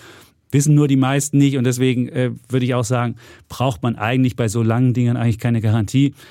Und deswegen, ähm, ja, ist es noch ein bisschen frustrierend. Das Einzige, was, was ich noch, wo ich noch Hoffnung drin habe, das ist so eine, da ist so eine Art, Ausschreibungselement mit drin in diesem Ding. Also es könnte sein, dass es, es gibt es in Großbritannien oder in anderen Ländern, dass der, dass der Staat eine Ausschreibung machen könnte und für die Leute, die mit den jetzigen Produkten überfordert sind, dass dann weiß ich nicht, dann gibt es vielleicht eins von Vanguard, eins von der DWS und eins von sonst wie, dass man da so, so Standardprodukte kreiert für Ausschreibung und dass das möglicherweise dann für die Leute nochmal einen, einen Kostenvorteil bringt, dass sie sie auch bei Kosten nochmal unterbieten, dass es dann Wettbewerb reinkommt und dass dann auch Leute, die nicht wissen, weil wer weiß heute unter den tausenden Produkten, die es gibt, das Richtige zu finden. Und vielleicht gibt es dann so ein paar Standardprodukte, die per Ausschreibung dann dahin gefunden werden. Und dann hat man vielleicht doch nochmal so eine Art, nicht Staatsfonds, sondern privat organisierte Standardprodukte, wo dann jeder ähm, das findet, relativ einfach.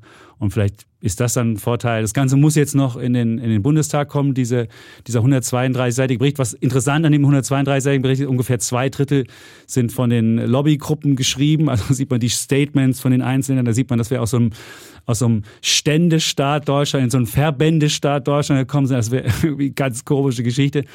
Und das ist interessant. Aber trotzdem sind interessante Sachen drin. Das muss jetzt in den, in den Bundestag kommen. 2024 soll es eingebracht werden, angeblich.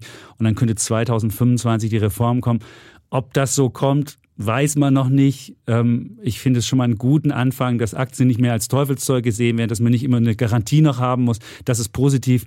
Und deswegen äh, ist es für mich ein erster Schritt. Und vielleicht kann man dann auf dem, auf dem Weg dorthin noch ein paar Sachen verbessern. Und ähm, deswegen sage ich mal, mein Kalb der Woche. Mhm die private Altersvorsorge, die, die, jetzt, die jetzt reformiert werden soll. Aber es ist immer noch so schwierig, es ist immer noch so wie bei Riester, dass man irgendwie für Kinder was kriegt und für noch steuerlichen Steuerfreibetrag von 2100 Euro pro Jahr. Und dann wird geguckt, was günstiger ist, ob die Zuwendungen günstiger sind oder die Steuern günstiger sind. Und das ist, ist, ist immer noch, und dann musst du jedes Kind noch anmelden und musst noch dies machen es bleibt kompliziert, warum man nicht einfach hätte sagen können, für jeden 10.000, wobei dann das Problem ist, dass die Leute, die halt nicht 10.000 haben im Jahr zum Zurücklegen, da hätte man eine andere Lösung finden müssen. Hat man jetzt auch nicht geschafft. Das hätte ich ja besser gefunden, so du wie in Amerika. Steuerfrei. Genau, 401k, da gibt's in Amerika, kann man eine gewisse Summe, kann man mhm. einfach steuerfrei in so ein Produkt reingeben. Das wäre das Einfachste gewesen. Und ich frage mich immer, warum Leute sich nicht hinsetzen und sagen, best, wo gibt's die, wo gibt's die besten Fälle? Und das ist eindeutig in Amerika, warum man das nicht einfach nimmt. Und in Amerika gibt's auch so einen Fall, dass jetzt sogar ähm, staatlich bezuschusst äh, in diese Dinge eingezahlt wird, wenn die Leute das nicht können. Also selbst die haben jetzt ein Modell gefunden, wo nicht nur die Leute, die sich leisten können, Altersvorsorge betreiben können, sondern auch die Leute, die zu wenig haben, staatlich was bekommen. Also ich finde, das hätte man noch besser machen können, aber immerhin ist Aktie nicht mehr Teufelszeug und deswegen ist es so ein, ja, Kalb der Woche. Ganz dickes Brett in Deutschland, Seboron. Ja, aber finde ich auch, muss man mal loben, dass ein Anfang gemacht ist und äh, ja, ja. da die Versicherungswirtschaft auch noch mit am Tisch sitzen muss. Die Versicherer sind wirklich, ja, das ist so eine der kräftigsten, das sind die, das sind die mächtigsten. Diese, diese, großen Lobbys, die ihre, ihre Pfründe und die über Jahre über diese fetten Maklerprovisionen äh, kassiert ja. haben, Versicherungen und äh, Banken und äh, Börsen, wie wir in den letzten Folgen immer wieder gelernt haben. Mhm. So und jetzt kommen wir zu denen äh, noch mal wieder die dieses System auch weiter aufbrechen. Nicht nur in Deutschland, auch wir haben das letzte Mal über den Neo-Broker hierzulande ja. gesprochen viel und äh, jetzt mal zur Mutter aller ähm, Neo-Broker, das ist mein Bulle der Woche, der geht an Robin Hood, ja, der Name ist Programm, Umverteilung von den Großen zu den Kleinen, ja. Und ähm, ähm die Aktie habe ich auch seit geraumer Zeit im, ähm, im Depot und äh, macht jetzt langsam auch wieder ein bisschen Freude. Nicht ganz so viel übrigens wie meine Upstart, die hatte ich ja auch äh, rechtzeitig hier erwähnt. Äh, die geht ja richtig, äh, schon fast unheimlich ja durch die Decke. Ähm, aber das ist ein anderes Thema, bloß am Rande erwähnt. Ähm, Robin Hood äh, ist jetzt auch, ähm, wird langsam wiederentdeckt, ist ja auch mal ein Meme-Stock gewesen, ja, äh, der quasi ähm, natürlich von von all den jungen Aktionären, die da sowieso äh, traden, dann auch äh, die Aktie getradet wurde. Äh, die Aktie war schon mal bei ungefähr 55 äh, Euro, irgendwie so Ende 2021. Und dann ist sie natürlich den äh, Gang aller äh, Tech-Stocks gegangen und äh, abgeschmiert kräftig und bis auf 7,50 Dollar gefallen. Und aktuell notiert sie jetzt eben wieder bei 12,49 Dollar. Ähm, und seit Jahresanfang hat sie einen Plus immerhin von 53 Prozent gemacht. Morgan Stanley hat sie am Freitag mit einem äh, Kursziel von 13 äh, Dollar versehen. Da gab es nochmal einen kleinen Schub. Ich habe mir jetzt eine Analyse, weil die Morgan Stanley Analyse habe ich natürlich nicht vorliegen, aber ich habe mir äh, bei Seeking Alpha gab es auch letzte Woche ähm, eine Analyse und da hat sich ähm, ein Kollege, die kann man sich ja bei Seeking Alpha auch immer äh, selbst anschauen, kann begrenzte äh, Visitzahl kann man ja kostenlos da äh, in gewissen Zeiträumen da machen, also wenn es interessiert. Und ähm, der Autor schreibt, die Trendwende ist im Gang und quasi quasi, äh, hier wird ein Meme-Stock wiederentdeckt langsam. Ähm, hat sich verschiedene nochmal zum ersten Quartal äh, äh, Kennzahlen nochmal genauer angeschaut. Das zweite Quartal äh, wird berichtet am 2. August. Äh, wer will, kann das natürlich auch abwarten. Aber man muss jetzt sagen, die ba großen Banken in Amerika haben jetzt doch äh, zum Großteil gute Zahlen am letzten Freitag, zumindest äh, zwei der drei äh, sehr gute Zahlen, äh, unter anderem wegen äh, Zinserträgen ähm, vorgelegt. Und auch in dem Geschäft, äh, dazu gleich nochmal was, ist, ist Robinhood aktiv. Also von daher könnte es auch hoffen lassen, dass die Zahlen wieder gut ausfallen und äh, die, die Aktie noch ein bisschen weiteres Erholungspotenzial hat. Ähm, zum Beispiel hat sich zuletzt die, die, die, die Zahl der monatlichen aktiven Nutzer im ersten Quartal eine Trendwende hingelegt, auf jeden Fall. Die ist nämlich kontinuierlich gefallen seit dem zweiten Quartal 21 von 21,3 Millionen auf 11,4 Millionen im Q4 22 und jetzt im Q21 dann wieder 11,8 Millionen. Also da ist eine Trendwende äh, äh zu sehen. Dann auch die äh, verwahrten Vermögenswerte sind äh, wieder angestiegen. Da hat man im ersten Quartal natürlich von dieser Bankenkrise in Amerika äh, profitiert, wo von Regionalbanken und von vielen Krisenbanken eben die Nutzer Geld abgezogen haben. Und da hat ähm, Robinhood gepunktet. Äh, die haben nämlich eine sehr attraktive Rendite äh, auch für Spareinlagen geboten für ihre äh, Goldmitglieder, Premium-Mitglieder, die wahrscheinlich dann auch eine Gebühr zahlen, aber 4, bis zu 4,7 Prozent haben die äh, den bezahlt und dadurch sind eben auch insgesamt die, die Einlagen sowohl, also die Assets under Custody äh, und der Verwahrung äh, gestiegen, sowohl äh, Aktienanlagen wie auch Krypto haben sie auch äh, äh, was und auch der, die Sparanlagen sind dadurch nach oben gegangen. Die Gesamtsumme auf 78 äh, Milliarden im Q1 von vorher 62 Milliarden. Ähm, und das äh, Allerbeste ist, äh, dass ähm, ähm, Robin Hood äh, nach wie vor eine sehr, sehr gute Cash-Position hat und keine, keine Schulden. Sie haben 6 Milliarden Dollar an Barmitteln und aktuell eine Marktkapitalisierung von 11,3 Milliarden, also etwas mehr als die Hälfte ist immer noch dadurch abgedeckt. Ähm, und ja, das ist auf jeden Fall ein Argument, das auch dafür spricht für die, für die Aktie. Und sie sind auch weiter innovatives Unternehmen, haben zum Beispiel das letzte zum, zuletzt die Möglichkeit des 24-Stunden-Handels einzelner Aktien eingeführt. Ja, sie haben ähm, für die Einlagen äh, eine hohe Versicherung, die möglich ist, die bis zu zwei Millionen Dollar.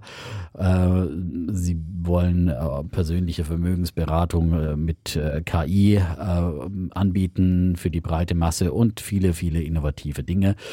Und ähm, tja, all das ähm, spricht dafür, dass möglicherweise, und Sie haben eben zuletzt eben schon von den äh, Nettozinserträgen äh, profitiert, könnte auch beim nächsten Zahlenwerk wieder, wieder passieren. Und ähm, all das könnte sein, dass, äh, dass der Aktie noch äh, zu weiteren Anstiegen verhilft. Wie gesagt, ähm, die habe ich selbst im Depot und ähm, auf der anderen Seite kann man ja jetzt auch, wenn ich sehe, wie die, mein ganzes Techno-Schrott im PF, fast das Ganze, nicht das Ganze so. Aber ähm, viele, viele Einzelwerte davon jetzt momentan wieder gefragt sind, glaube ich schon auch, dass auch wieder der, der andere Teil bei Robinhood, also das Trading, wieder doch deutlich zulegen sollte. Äh, und äh, je mehr FOMO umgeht äh, und äh, dass die Leute auch da wieder aktiver werden, das sollte eigentlich für Robinhood eben dann auch nochmal äh, noch mehr in, in, die Kassen bringen. Und wenn die Leute jetzt eh da ihre Spareinlagen äh, haben, ist es natürlich auch ganz praktisch, ja, wenn man, dass man dann natürlich auch mit dem Geld gleich tradet, wie wenn man es dann wieder irgendwo von anderswo vorher einzahlen muss. Das ist ein, ein, cooler Move dann auch. Und von daher glaube ich weiter, dass Robin Hood doch äh, da Aufholpotenzial hat. Und ich meine, 11,3 äh, Milliarden Market Cap, ja, wenn wir gehört haben, dass äh, Scalable schon über eine Milliarde wert ist, ist jetzt auch in Relation dazu, äh, klingt das nicht nach, nach, nach, nach Überbewertung so. Und ja, so viel. Deswegen mein Bulle der Woche für Robin Hood. Sehr gut. Du bist dann gegen die Analysten, die finden dann nicht so optimistisch. Die sind noch ja, ja, die hinken halt immer hinterher. Ja, aber die, jetzt, die, die, die Aktie ist jetzt halt erst in den letzten Wochen wahnsinnig so, angestiegen, äh, kräftig ja. angestiegen mhm. und wir kennen sie ja, die Analysten sind immer so lahm. Hinterher. Ja, wie gesagt, Morgan Stanley hat jetzt auf, von 12 auf 13 erhöht. Es ist die Aktie auch schon wieder da fast, ja. Und die anderen mhm. kommen wieder nicht hinterher. Die anderen warten halt dann, bis die Zahlen vorliegen und dann brauchen sie nochmal zwei Wochen, bis sie dann ihr Urteil fällen. Also Analysten hinken immer den Aktienkursentwicklungen hinterher und hängen dann ihr Fähnchen in den Wind. Also von auf jeden Fall was positiv ist, dass sie halt mehr stabile Einnahmen haben. Also das war ja immer das Problem, dass du ja sehr, sehr volatil, dann war auf einmal ein Semester, hattest du auf einmal Krypto, ging ja. nach oben, dann das nächste war dann wieder dies, ist das. Und vielleicht, wenn, wenn sie jetzt mit Zinseinnahmen kommen, kriegen sie vielleicht das stabilere Geld. Auf jeden Fall haben sie eine spannende Gen Z, Gen Y haben sie als, als Kunden. Das, mit denen können sie ja vielleicht auch wachsen. Das aber, das hat, haben die Deutschen besser hingekriegt mit den Sparplänen. Das ist halt ein Vielleicht kriegen sie das ja auch hin. Das gab es ja bei denen nicht in der Form. Gut, dann komme ich zu meinem Bär der Woche. Der geht an den Justizminister. Oh. Den kennst du? Marco Buschmann. Buschmann? Ja, FDP. Marco Buschmann. Du erinnerst dich? Digital First, Bedenken Second? Hat er gesagt? Nein, das war doch damals das, das Motto von Blinden. Er hat auch so. mal einen Wahlkampf gemacht. Aber er kommt aus der Partei. Ja, und, genau. Äh, Eigentlich ähm, ist ja Herr Wissing für Digital First zuständig. Das ist wahr. Aber, aber jetzt geht es um das Ministerium von Kollegen aber Buschmann. Er sagt ja, weil äh, der Chapitz, E-Fuels First und Digital Second. Möglicherweise. Ach, der Wissing. Der Wissing. Wir sind jetzt bei Buschmann. Ja, Buschmann. Ja. Buschmann. Also Buschmann ist, also Buschmann ist jetzt, er hat es nicht mit dem Digital First gesagt, aber ich bin trotzdem mit seinem Ministerium in Verbindung gekommen. Und zwar, wenn du ein Führungszeugnis ähm, beantragen möchtest, ein Online-Führungszeugnis, äh, nicht online, wenn du ein Führungszeugnis, kommst du mit dem Bundesamt für Justiz in äh, Verbindung. Ein polizeiliches Führungszeugnis. Ganz genau. Ja.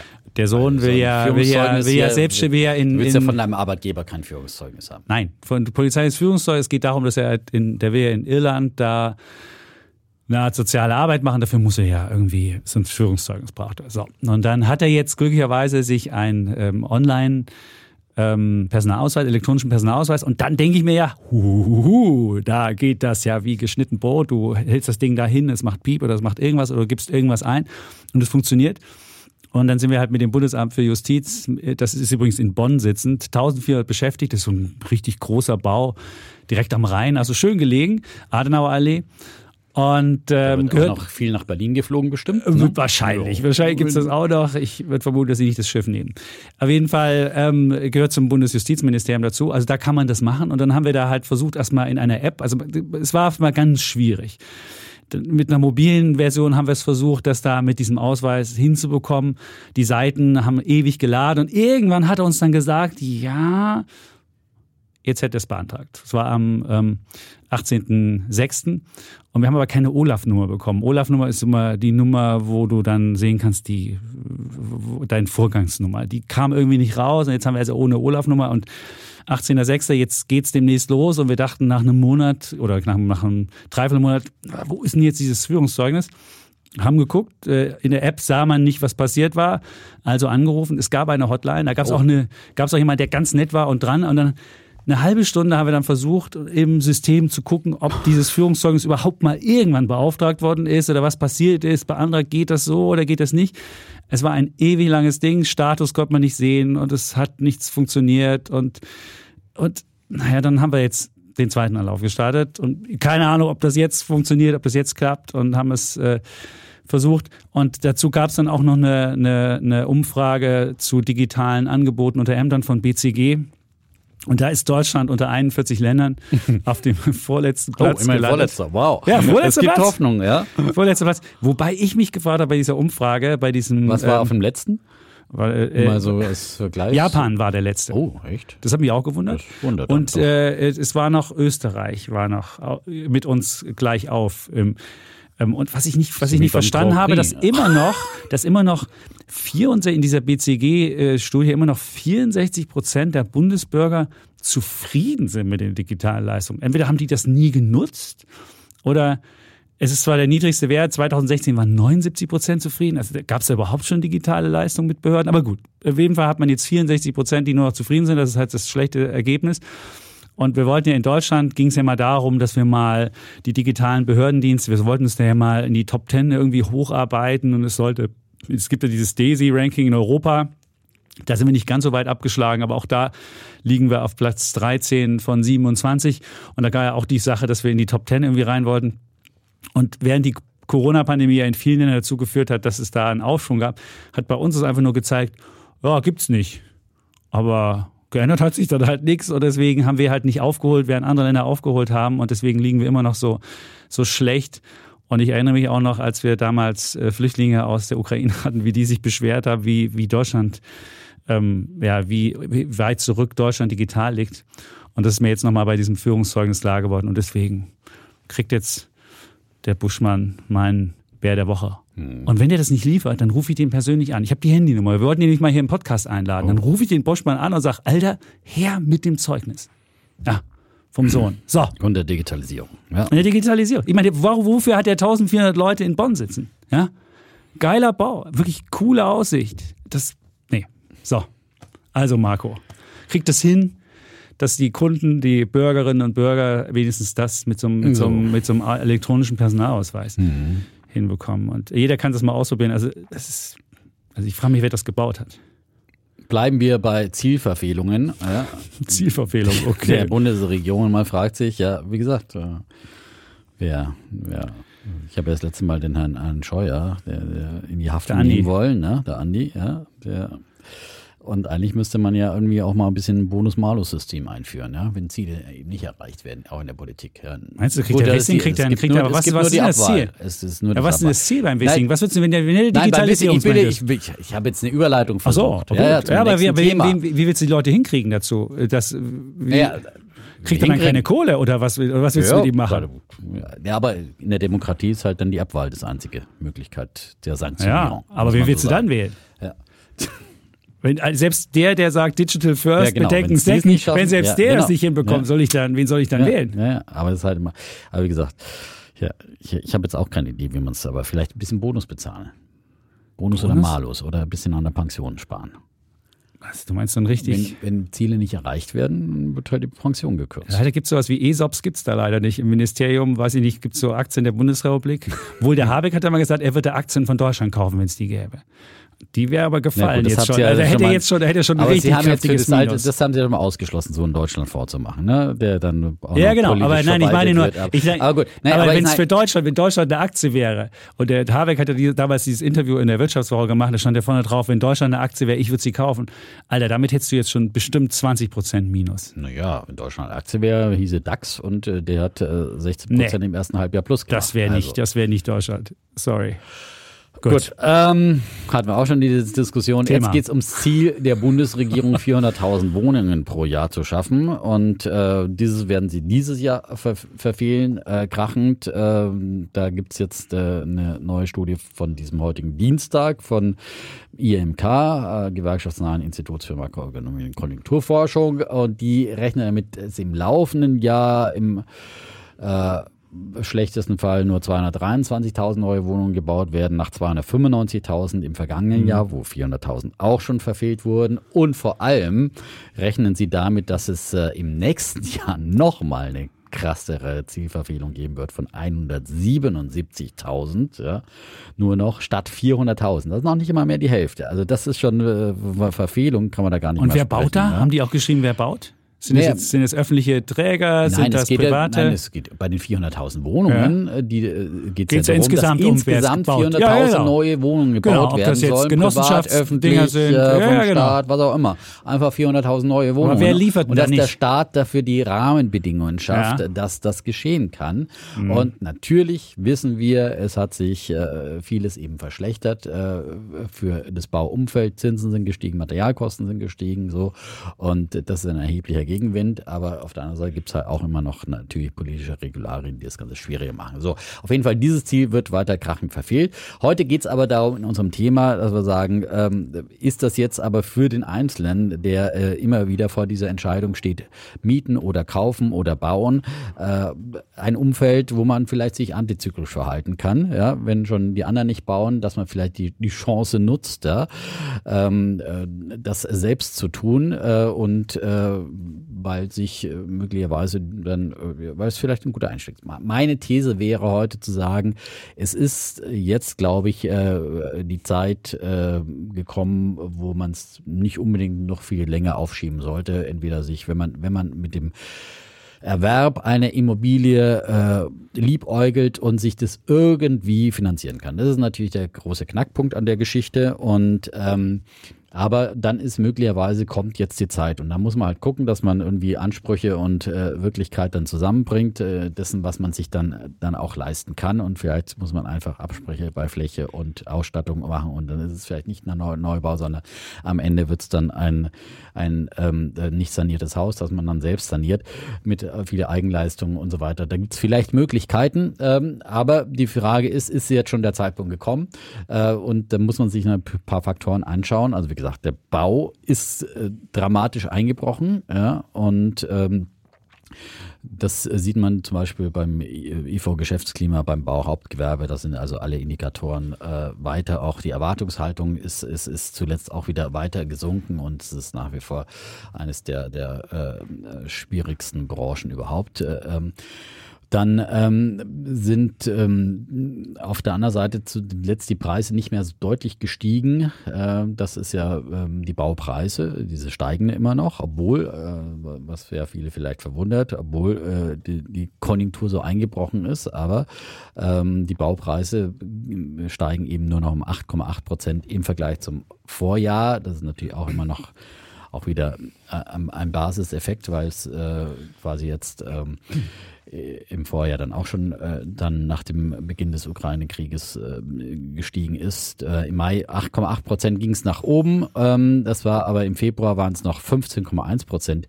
die dann ähm, angestiegen sind und ähm, wir sehen also langsam, dass äh, zumindest das Tempo des Anstiegs der Baupreise sich äh, verlangsamt und ähm, Ökonomen rechnen jetzt damit, äh, dass es jetzt die Verlagerung gibt von den Materialkosten hin zu den Personalkosten, weil weiter auch Personal knapp ist, obwohl so wenig gebaut wird, wundert mich so ein bisschen. Ich hätte gedacht, dass es sehr noch einen stärkeren Einbruch gibt und aber es ist, glaube ich, jetzt am ehesten die Chance, dass man auch mal wieder überhaupt Handwerker kriegt, ja. Äh, die, diese absolute Knappheit auch äh, sollte eigentlich äh, beseitigt sein. Und äh, das zeigt dass es zumindest einen Preisdämpfer gibt. Aber es gibt in unterschiedlichen Gewerken gibt es unterschiedliche Anstiege, Rohbauarbeiten 5,4 Prozent plus, ja, Zimmerholzbauarbeiten, die haben sich tatsächlich verbilligt, immer um 2,7 Prozent. Vielleicht wäre mal ein Holzhaus eine Idee. Ähm, allerdings bei der Heizung, äh, da ist ja auch sonst die Nachfrage groß, äh, da ist es um 15 Prozent im Vergleich zum Vorjahr gestiegen. Also halten wir fest, Baupreise äh, verlangsamen sich zumindest im Anstieg, äh, dass die äh, richtig rückläufig äh, werden werden, glaube ich, das ist nicht zu erwarten, weil wie gesagt, die Personalkosten überall sind die Löhne gestiegen. Es ist nach wie vor Fachkräfte auch da am Bau sind, äh, sind knapp. Und ähm, da glaube ich, da drauf zu spekulieren, dass es da wieder einen Rückgang beim Baupreisen oder gibt, äh, da kann man froh sein, wenn es sich irgendwie so ein bisschen auf dem Niveau vielleicht dann langsam mal einpegelt. Zinsen, ganz wichtiger Faktor ähm, für die Entscheidung ähm, kaufen oder äh, mieten. Ähm, da haben wir eben diesen rasanten Anstieg von Anfang 2022 äh, gesehen, äh, wo wir ja äh, äh, von 1 auf 4 Prozent hochgeschossen sind und jetzt so langsam auf diesem Niveau Niveau so uns äh, quasi eine Art Plateaubildung haben. Ähm, so einen gewissen Zinskorridor zwischen 3,5 und 4 Prozent bei zehnjährigen ähm, Darlehen. Ähm, werden jetzt wahrscheinlich von der EZB noch mal einmal eine Zinserhöhung bekommen und äh, dann denke ich mal, war es das mehr oder weniger und es würde sich dann auch am ähm, Zinskapitalmarkt äh, niederschlagen. Ich glaube, dass wir da langsam eben äh, eben dieses Plateau erreicht haben, dass aber wahrscheinlich so schnell auch die Zinsen nicht jetzt wieder zurückgehen und dass man auch nicht davon träumen sollte, dass wir wieder irgendwann mal wieder auf ein Prozentzins zurückfallen. Also das, das sollte man sich abschminken, sondern einfach ähm, früher gab es eben auch äh, das ist, 4% Zins ist halt historisch immer noch ein, ein quasi niedriger Zins, muss man einfach mal so sehen. Und äh, Ende der 80er, Anfang der 90er waren die Zinsen dann teilweise zweistellig, äh, über 10 Prozent. Ähm, und ja, da hat man es auch geschafft zu bauen. Jetzt, ich will jetzt nicht hier wieder so eine vom Kriegsgeschichte äh, erzählen. Aber wie gesagt, es waren ähm, historisch äh, teilweise viel, viel andere Niveaus. Und ähm, so, also Zinsen werden wahrscheinlich sich jetzt erstmal auf diesem Niveau ein bisschen einpedeln und ein bisschen zurückgehen. Und dann die Kaufpreise. Ähm, da ist, äh, sehen wir im, im, April und Mai beim Europace Hauspreisindex äh, äh, auch schon wieder sich stabilisierende Preise. Äh, Im Prinzip ab Februar, vor allem bei Neubauobjekten, bleiben die Preise seitdem auf einem hohen Niveau. Äh, und deswegen heißt es da, dass die, die Zeit der Preisabschläge zumindest äh, für den Moment vorbei sein könnte. Und ähm, natürlich, wie gesagt, bei Wohnungen, die nicht saniert sind, die äh, schlechte Energiebilanz und so weiter haben, da, da ist es äh, der Fall, dass, dass da äh, ist wieso äh, schwierig ist in der Preisfindung. Aber da glaube ich, wie gesagt, kann man vielleicht am ehesten auch mal ein Schnäppchen machen. Und momentan ist, glaube ich, noch so die Situation da, wo dieser Markt immer noch in sehr großen Abwartehaltung ist, äh, wo immer noch äh, wenige bereit sind zu verkaufen zu reduzierten Preisen und auch die Käufer sich zurückhalten. Da hat man, glaube ich, am ehesten Verhandlungspotenzial, egal was man kauft, Neubau oder bei Neubau noch schwieriger, weil da hat der Bauträger einfach seine festen Kosten. Und, und bei äh, Bestandsgebäuden hat man möglicherweise da wirklich äh, einen Verhandlungsspielraum und äh, deswegen sollte man den vielleicht jetzt in der Zeit nutzen, wo, wo es jetzt noch so ein bisschen der, der Markt in der Findungsphase ist, weil wenn erst die Zinsen mal wieder richtig fallen und dann wieder alle mit Halali äh, in den Markt strömen, dann ist es dann schon wieder zu spät. Und äh, grundsätzlich der übergeordnete Trend und äh, der die Immobilienmarkt weiter bestimmen wird, ist ja weiter die Nachfrage nach Wohnraum. Die ist nach wie vor, haben wir einfach viel zu wenig Wohnungen. Ähm, dann äh, das Pestel-Institut zum Beispiel schätzt, dass 2025 rund 700.000 Wohnungen in Deutschland fehlen werden. Manche denken ja, dass heute schon 700.000 fehlen. Auf jeden Fall viel, viele, viele Wohnungen. Die Bundesregierung kommt, wie gerade gehört, äh, oder insgesamt schaffen wir viel zu wenig neue Wohnungen, wenn man immer 107 Deswegen wird die Preis, äh, die, die, die Nachfrage weiter hoch sein, wird die Preise, wenn wir wieder auch in ein normales äh, Verhältnis kommen, auch die Zins wieder, wird die Preise auch weiter treiben. Äh, wir werden weiter Zuzug haben äh, und deswegen schätzt die Deutsche Bank, dass äh, die Einwohnerzahl von derzeit 84,3 Millionen auf 86 Millionen 2030 äh, steigen wird. Das wird weiter eben den Wohnungsmarkt anheizt, wo auf der Miet- wie auf der Eigentums- und Kaufseite. Und ähm, das eben ähm, zeigt im Übrigen auch der Postbank Wohnatlas, äh, der vor kurzem rauskam. Ähm, auch da äh, geht man bis 2035 von äh, inflationsbereinigt steigenden Preisen aus. Äh, vor allem übrigens äh, in den Metropolen München, Frankfurt, Köln, Stuttgart, Berlin, Düsseldorf und Hamburg. Ähm, in ländlichen Regionen und vor allem in Ostdeutschland, äh, da äh, müssen die äh, Verkäufer mit Wertverlusten rechnen. Heißt es da in, diesen, ähm, in diesem ähm, äh, Immobilien im Atlas der, der Postbank, der herausgekommen ist, zusammen mit der HWI wurde es übrigens berechnet, aber in 37 Regionen rechnen die mit, mit, mit Wertzuwächsen. Und ähm, ja, ähm, und deswegen, und, und dann ist dann noch der Mietmarkt, wo auch die Mieten langsam steigen. Äh, das ähm, wird auch in dem Mietatlas äh, nochmal hervorgehoben, dass ähm, ja, äh, der seit Jahren bestehende Trend, dass die Kaufpreise stärker als die Mieten steigen, sich 2022 bereits deutlich abgeflacht hat. Netto-Kaltmieten verteuerten sich im Vergleich zum Vorjahr um 4,5 Prozent. Äh, bei den Kaufpreisen äh, lag das Plus mit 6,2 Prozent nur noch leicht darüber. Und ähm, der Trend wird sich, äh, wie gesagt, die, die, die habe ich schon oft ausgeführt. Mietpreise sind ja äh, zum großen Teil äh, gedeckelt, äh, staatlich gedeckelt durch die Mietpreisbremse äh, zum Beispiel oder auch im Bestand ähm, sowieso durch andere Regelungen. Deswegen äh, können die natürlich nicht wie ein freier Markt schwanken, aber die Tatsache, dass sie so stark steigen und, und es ist ja so, dass viele eben momentan auch den Lock-in-Effekt haben und nicht ihre Wohnung wechseln. Deswegen ist hier auch nicht äh, zu so großartigen Veränderungen äh, bei den Mietpreisen kommt, äh, weil die Leute die, die Wohnungen nicht wechseln und ähm, deswegen höhere Mieten dann äh, zum Beispiel zahlen. Also von daher ähm, ist, ist, ist ein Trend da, dass jetzt auch die Mieten äh, stärker steigen und das ähm, sollte dann eben auch ein Argument fürs Eigentum sein und ähm, vor allem, ich glaube einfach, das entscheidende Argument wird sein, dass es einfach äh, in den Metropolen kein überhaupt von Bezahlung bezahlbar oder unbezahlbar, immer ganz zu schweigen, dass es einfach ein äh, kaum noch ein Angebot gibt, äh, das äh, man äh, dann mieten kann und oft dann einfach vor der Alternative steht, dass man kaufen muss, ja, mehr oder weniger, weil es kaum Mietwohnungen im Angebot gibt. Äh, ähm, vielleicht noch solche Neubauwohnungen, die wir können, die sind ja nicht preisgedeckelt in der in der Erstvermietung. Ähm, die dafür werden natürlich dann horrende Preise aufgerufen und ähm, deswegen ist dann möglicherweise kaufen. Die bessere Alternative ähm, und ja, soweit mein Eingangs. Dein Plädoyer. Ja, Dein fürs Plädoyer. Kaufen. Und wie gesagt, ich werde nicht zu lange zuwarten, weil, wie gesagt, wenn erstmal der große Run wieder losgeht, dann äh, kann auch, äh, dann ist diese Delle ist möglicherweise vorbei. In, in einigen, Berlin zum Beispiel, äh, war sie gar nicht besonders ausgeprägt, in anderen äh, Regionen stärker. Und äh, ja, deswegen, man braucht ja auch immer sehr langen Vorlauf, wenn man sich umschaut, wenn ein passendes Objekt zu finden, das ist eine Finanzierung zu finden und so weiter. Und das wird könnte man beginnen, die Augen aufzumachen. So, gut. Dann, bevor jetzt die Leute ausschalten und sofort losrennen und sagen, jetzt äh, muss ich sofort die äh, kaufen, würde ich, also ich stimme dir in vielen Sachen überein, aber ich würde halt, ich finde den besten Zeitpunkt zum Kaufen halte ich jetzt noch nicht für jetzt gekommen, sondern vielleicht im kommenden Jahr irgendwann. Wenn man natürlich jetzt sagt, ich habe ein Jahr Vorlauf mit gucken, dann wäre man auch im nächsten Jahr dran. Also was, was es gibt ja verschiedene, du hast die Argumente schon gesagt. Was ist immer das, das Entscheidende? Die Frage ist, was machen die Mieten?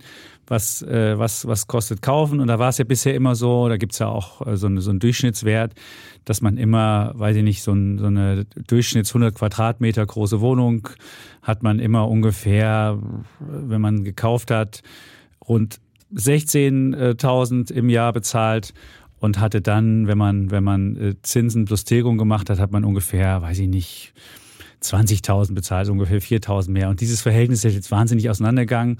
Und deswegen äh, sieht man schon zwischen Kaufen und Mieten, es, es hat durch die Zinsen und durch die, die, die äh, Zinsanstieg ist es halt äh, das Kaufen unattraktiver geworden. Und äh, gleichzeitig sind aber die Immobilienpreise noch nicht wieder runtergekommen. Und ich glaube schon, dass dieser, dieser Zinsanstieg sich noch nicht vollständig im im Niveau niedergespiegelt hat, im, im, in den Immobilienpreisen. Deswegen glaube ich schon noch, dass die Immobilienpreise noch ein Stück runterkommen müssen. Ich habe mir mal den, auch den Europäis angeguckt.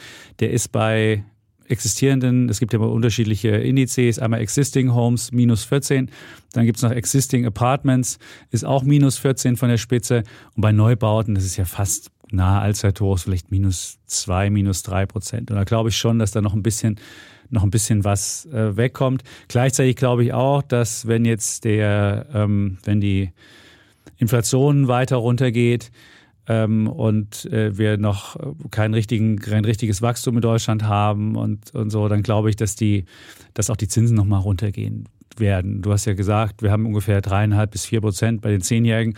Da glaube ich, das kann man nochmal bis drei runterkriegen. Und wenn man das beides dann hätte, noch vielleicht fünf Prozent Abschlag bei den bei den äh, Immobilienpreisen oder lass es drei sein und gleichzeitig noch die Zinsen runter, dann ist es halt nochmal ein attraktiveres Ding. Und wenn man sich halt jetzt anguckt, da gab es doch eine Studie, auf die der Kollege Fabricius hingewiesen hat, man kann ja dann mal die Differenz angucken, was man auch Erschwinglichkeit nennt, die Differenz aus Kaufkosten, also Zins plus Tilgung und Mietkosten. Und da sieht man halt, dass ganz viele, in ganz vielen Städten das wirklich Wahnsinn, also wenn man die Karte anguckt, äh, kann man bei Welt die Geschichte lesen, ist es teilweise, bezahlt man 40 Prozentpunkte mehr für, für Kaufen derzeit als Mieten. Und das ist halt meines Erachtens ein nicht nachhaltiger, nicht nachhaltiges Niveau. Und da sollte man abwarten, dass sich da was in irgendeiner Form ähm, zurückbildet. Und äh, wenn man das jetzt machen würde, hätte man wahrscheinlich, ja, würde man nicht der, am Top kaufen, die Preise sind ja schon ein Stück runtergekommen, aber bei den Immobilien, bei den, bei den, bei den Zinsen würde man an der Spitze kaufen. Deswegen glaube ich schon, dass es noch ein bisschen runtergeht und auch bei den Preisen runtergeht. Deswegen wäre mein Plädoyer, da vielleicht schon zu gucken, ja, weil die Tendenz, dass die Mieten weiter steigen und die Immobilienpreise eher stagnieren oder sogar leicht fallen, die sehe ich noch und deswegen wird sich die, die Schere so ein bisschen weiter zusammengehen. Und deswegen glaube ich, erwartet man das Optimum dann vielleicht im kommenden Jahr. Ähm, und deswegen würde ich das im kommenden Jahr dann angehen und nicht schon jetzt. Und außerdem hast du doch gehört, wenn die alle kein Elterngeld mehr kriegen, können die ihre Immobilien nicht mehr, gibt es vielleicht Zwangsversteigerung. Und dann wird es nochmal günstiger. Nein, war jetzt nicht ernst gemeint. Ähm, war ironisch. So.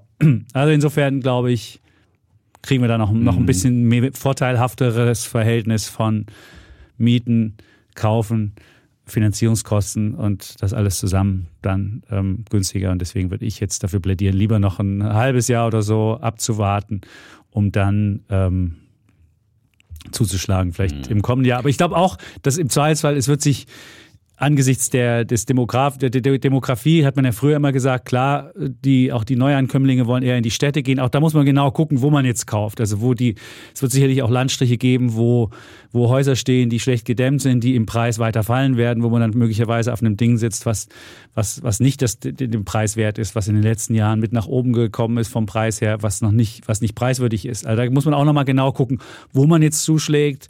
Da hast du ja den Postbank Immobilienatlas, da kann man sehr schön schön sehen, welche Landstriche jetzt noch großes Potenzial gesehen wird, welche Landstriche vielleicht eher, wo man, wo man noch ein bisschen länger abwarten kann. Aber insgesamt glaube ich auch, dass ähm, angesichts der, der Mietknappheit, der, der Wohnungsknappheit und der, der Nachfrage, die weiter hier sein wird, äh, kaufen eine eine bessere Sache ist. Und deswegen würde ich auch sagen, langfristig kaufen, aber noch nicht jetzt kaufen. So. Ja, ich glaube, da sind wir wirklich ganz nah zusammen. Ja. Aber wie gesagt, wenn ich jetzt. Wir sind beide Immobilienbesitzer, muss man dazu genau, auch sagen. Muss man dazu auch sagen. Und ähm, aber wie gesagt, der eine fängt jetzt vielleicht in diesem nächsten halben Jahr schon an, der andere wartet nochmal sechs Monate länger und äh, irgendwo in dieser Range. Ich glaube ja schon, dass wir eben die, die Zinsen jetzt im nächsten halben Jahr auch am Markt zurückgehen werden. Ja, wahrscheinlich eben eher so in Richtung eben äh, dreieinhalb und vielleicht schon sehen wir auch schon am Ende des Jahres irgendwie so, so eine, äh, mehr oder weniger eine drei. Ja, das kann ich mir schon gut vorstellen. Man muss die zehnjährigen Immobilien, muss die zehnjährigen Bundesanleihen angucken und muss da ungefähr genau. 100 Basispunkte, 100 genau. Basispunkte drauf, also ein Prozentpunkt drauf. Und der, die zehnjährige ist jetzt ja schon gefallen auf, das kann ich gleich mal hier live nachgucken, die ist jetzt schon, das sind, und die Immobilienpreise sind immer so ein bisschen nachlaufen, weil die Banken wir haben jetzt in Deutschland 2,38 bei den zehnjährigen. Also wenn man jetzt sagen würde, 100 drauf hätte man schon, äh, wenn man, wenn Sind man schon irgendwie unter dreieinhalb ja. Prozent ja. und dann kommen wir, sobald die EZB signalisiert, die, das war es jetzt mit Zinsanhebungen. Und glaube, Oder wenn sie zu stark anhebt, kann es genauso passieren. Dann nehmen wir an, die, die erhöht nochmal und mhm. dann sagen die Leute, oh, das war aber der letzte Sargnagel für die Konjunktur. Ja, und dann geht die Zehnjährige runter und dann hat man auch, auch man kann, selbst wenn die EZB zu stark anhebt, kann es sein, dass es dann genau. mit den langfristigen runtergeht. Das ist ja, die Immobilienkredite hängen ja an den, an den langfristigen Zinsen und nicht an den, an den genau. kurzfristigen nur. Hängt natürlich immer mit den EZB-Entscheidungen zusammen, genau. aber eben kann oder so oder ja. so. Das ist immer schwierig zu, zu verstehen, dann so ist es. die Auswirkungen auf die langfristigen äh, Zinsen. Äh, von, von, weil die EZB natürlich steuert die kurzfristigen Zinsen. Ja. Und ich meine, man kann ja auch mal, dann ist eben die, die Überlegung, wie welche Finanzierung wählt genau. man. Man kann könnte jetzt ja auch sagen, staffeln. okay, ich nehme einfach mal auch mal teilweise eine zweijährige so ist Anleihe. Es. Der ist natürlich, der zweijährige Zins ist natürlich dann höher als der zehnjährige. Aber wenn man sagt, ich erwarte aber, dass vielleicht in zwei Jahren äh, der Kredit doch wieder deutlich günstiger ist, kann man das auch mal machen. Ähm, die Zweijährige ist bei drei. Also ja. bei drei, die, der Bundesanleihe, also wäre wär man jetzt bei vier bei der Zweijährigen. Aber trotzdem hast du natürlich recht, wenn man das, man kann auch, Staffeln. Man kann sagen, ich mache einen Teil zehn Jahre, dann hat man die zehn Jahre, einen Teil macht man zwei Jahre. Das ist wie wenn man Geld anlegt, macht man das ja auch teilweise. Diese Leiterstrategie ist man ein Teil für sechs Monate, ein Teil für ein Jahr. Und dann sieht man, wenn die Zinsen dann wirklich weiter gestiegen sind, kann man mit dem kurzfristig angelegten Geld dann wieder mehr kriegen. Wenn es nicht so ist, hat man aber wenigstens mit dem anderen Teil schon was gemacht. Und so kann man es auch mit der Finanzierung machen. Da kann man intelligent, kann man das versuchen hinzukriegen. das ist, da hast du recht. Also wer jetzt unbedingt anfangen will, kann vielleicht genau die Strategie machen, einen Teil nur zehn Jahre und einen anderen Teil. Ähm, oder ich würde sogar jetzt einen Teil, weil die Kurve so ist, dass man sogar 15 Jahre ist, noch unter den zehnjährigen. Vielleicht kann man einen Teil 15 machen und kann er nach 10 hat man ja Sonderkündigungsrecht Ja, sowieso. ist gut, ja. Und dann könnte man sogar sagen, ich mache einen Teil 15, falls irgendwie doch was anderes passiert und wir doch wieder eine Inflation haben, weil keine Ahnung, was passiert, hat man da sogar noch eine langfristigere Das, äh, das ist Sache auch drin. immer, also das habe ich auch schon gemacht, ja. Aber da war es eher in der Phase zu steigender Zinsen. Aber eine 15-Jährige, die man dann mit Sonderkündigungsrecht Ja. dann äh, sozusagen, wenn die äh, Konditionen sich doch verbessern, äh, hat man zwei äh, Ausstiegsszenarien. Das ist auf jeden Fall eine, eine gute Idee. Ähm, Zumal die 15-Jährigen waren früher immer wesentlich teurer als die 10-Jährigen, weil es eben dieses Sonderkündigungsrecht gibt. Und diese Option war immer eingepreist. Da aber die Zinsstrukturkurve derzeit so komisch ist, dass die Kurve hinten total nach unten geht, kann man, kann man 15 Jahre fast genauso gut wie 10 kriegen und dann kann man eben auch einen Teil dann 15 machen. Also das Schöne ist, man sollte immer genau die Laufzeiten auch mit angucken, wenn man eine Finanzierung macht. Ähm, weil da auch, weil man da viel bei sparen kann. Man kann aber auch viel verzocken, wenn man es falsch macht. Also es kann genauso gut sein, Zinsen zu äh, festzustellen, weiß man nie. Das ist Ja, aber den Ideal muss man sich auch frei davon machen. Also es ist wie beim Aktienkauf, äh, man erwischt nie den idealen Einstiegszeitpunkt. Also das ist, und äh, davon sollte man sich dann auch nicht abhängig lassen. Natürlich muss es dann finanzierbar sein. Ähm, aber äh, der Trend geht jetzt eher nach unten und nicht mehr. Das Schlimme war halt wirklich das Jahr 2022, wo Leute irgendwie finanziert hatten und dann äh, oder keine Finanzierung fest hatten, sondern erstmal irgendwie Grundstück und so weiter und Planung gemacht haben und dann schießt das nach oben. Also das wird jetzt eher so ein bisschen in die andere Richtung. Äh, aber man hat jetzt einfach eine ganz andere Planungssicherheit jetzt auf diesem Niveau. Ähm, und äh, Man kann auch mit der Tilgung spielen. Auch das ist eine mögliche Genau. Weise, wenn man jetzt sagt, man soll natürlich immer aufpassen, wenn man es zu knapp macht und sagt, ich mache die Tilgung nur 1% Tilgung, dann äh, und sagt, dann muss man aber auch die Erwartung haben, dass man entweder, wenn man dann die Anschlussfinanzierung hat, die Zinsen sinken oder wenn die Anschlussfinanzierung ansteht, dass man dann ähm, mehr Einkommen generiert und dann auch irgendwie was Höheres machen kann. Also man sollte es auf jeden Fall nicht so machen, dass es so knapp ist, dass man irgendwann, wenn irgendwas schief läuft, komplett äh, platt ist. Also das sollte man möglichst vermeiden. Aber mit Tilgung kann man auch, und es gibt auch, wenn man es flexibel macht, kann man auch die Tilgung während der Laufzeit ändern. Also wenn man hier sagt, okay, ich habe jetzt, äh, weil das Elterngeld mir gestrichen ist, kann ich nicht so viel nehmen, nehme ich, weil kleinere Tilgung kann ich danach dann auch die Tilgung wieder hochnehmen. Also auch das Aber ist ja, kostet ist ja meistens möglich. dann ja auch ein bisschen, bisschen Gebühr, je flexibler so ein, so ein Darlehen Ja, ist. Ne? aber, also aber ist, ähm, da, die, da, da die, die, die, der Wettbewerb relativ hoch ist bei diesen Dingern und da die, die, ähm, das Baugeld wirklich nur noch ganz wenig nachgefragt wird, also der Einbruch bei den Baukrediten ist ja, glaube 50 oder 60 Prozent Mhm. gegenüber Vorjahr, glaube ich, kann man schon auch verhandeln. Und gerade in Bausache ist wirklich eine Verhandlungsgeschichte, wo man mit Leuten solche, solche Konditionen aushandeln kann. Und im Übrigen haben wir ja auch schon die Hypoport-Aktie hier besprochen. Wir sind ja beide in diese Aktie investiert ne? und die ist ja wieder im Plus. Wir sind äh, da eingestiegen, dann ist sie erst nochmal 20 Prozent abgetaucht und ähm, ähm, die erholt sich auch wieder. Also von daher ist das vielleicht eine Wette, wer darauf wetten möchte, als Idee äh, oder auch ein Indikator dafür, dass auch Finanzierungen wieder anziehen könnten. Äh, man weiß es nicht, aber auf jeden Ja, die Fall. war aber schon bei 180 fast, ist sie bei 150 wieder. Also es ist auch volatil, auch daran ja. kann man gut erkennen. ja, aber sie war im Tief, wo zuletzt äh, Im Tief war sie bei 112 oder knapp Ja, 110, von daher irgendwie sowas, genau. schon gewisse Erholung da. Aber auch das nochmal als eine Aktienidee, äh, damit äh, so, wer jetzt sagt, ich kann jetzt nicht bauen und äh, Will trotzdem was mit damit machen, dann kann man da ähm, auch am Immobilienmarkt mit. Und gut, jetzt machen wir noch eine Wette und ich würde einfach sagen, wir wetten darauf, ich meine, ist ja schon ein bisschen gefallen, der Immobilien, ähm, die Immobilienpreise würden einfach auf den Europace Immobilienpreis, auf den für alle, auf also den es gibt ja so einen Gesamtindex. Gesamtindex für Bestand und Neubauten. So ist es. Und, Apartments und was es da alles für okay. einzelne Unterindizes gibt, weil diese einzelnen Unterdings sind zu Ja. schwierig.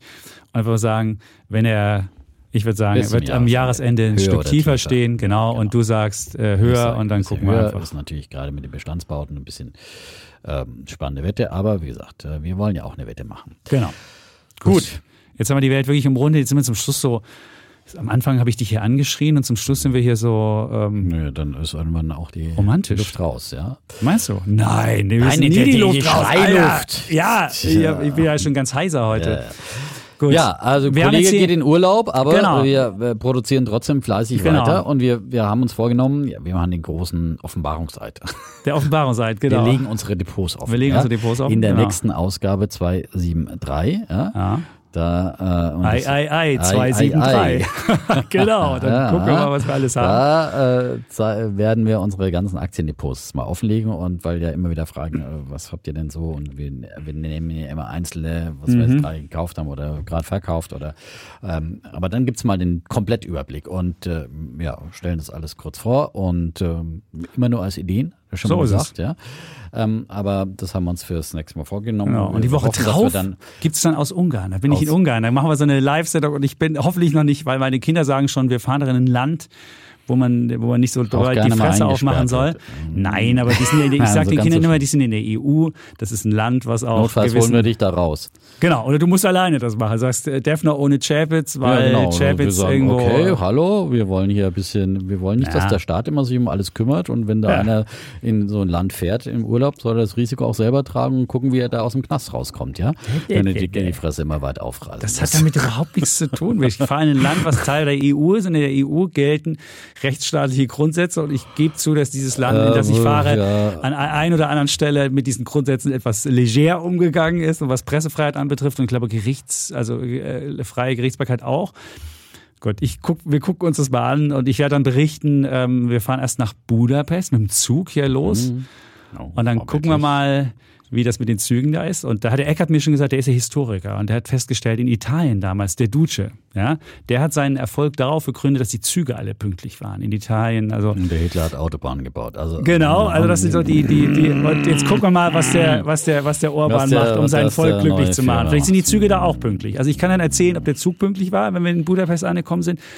Und dann nach, nach vier oder fünf Tagen Budapest fahren wir dann weiter an den Plattensee und haben dann so eine, so eine irgend so ein Airbnb-Schloss am Plattensee stehen. Nein, kein Schloss, es ist eine Hütte. So. Und dann äh, werde ich aus dieser Hütte berichten und dann kann ich erzählen, ob das, ob es sich lohnt, nach Ungarn mal zu fahren. Nach, nachdem ich jedes Jahr jetzt in Italien war und die jetzt ja einfach meine Hilfe nicht mehr brauchen, denke ich, äh, muss ich mal ein bisschen. Ja, und nachdem jetzt die große Hitzewelle in Italien ist, und sagen jetzt auch, ähm, heute gibt es Berichte, dass Tourismusverbände sagen, der, Trend äh, könnte sich da in den nächsten Jahren weg äh, aus der Mittelmeerregion wegbewegen und eher in solche Länder wie Ungarn, Tschechien.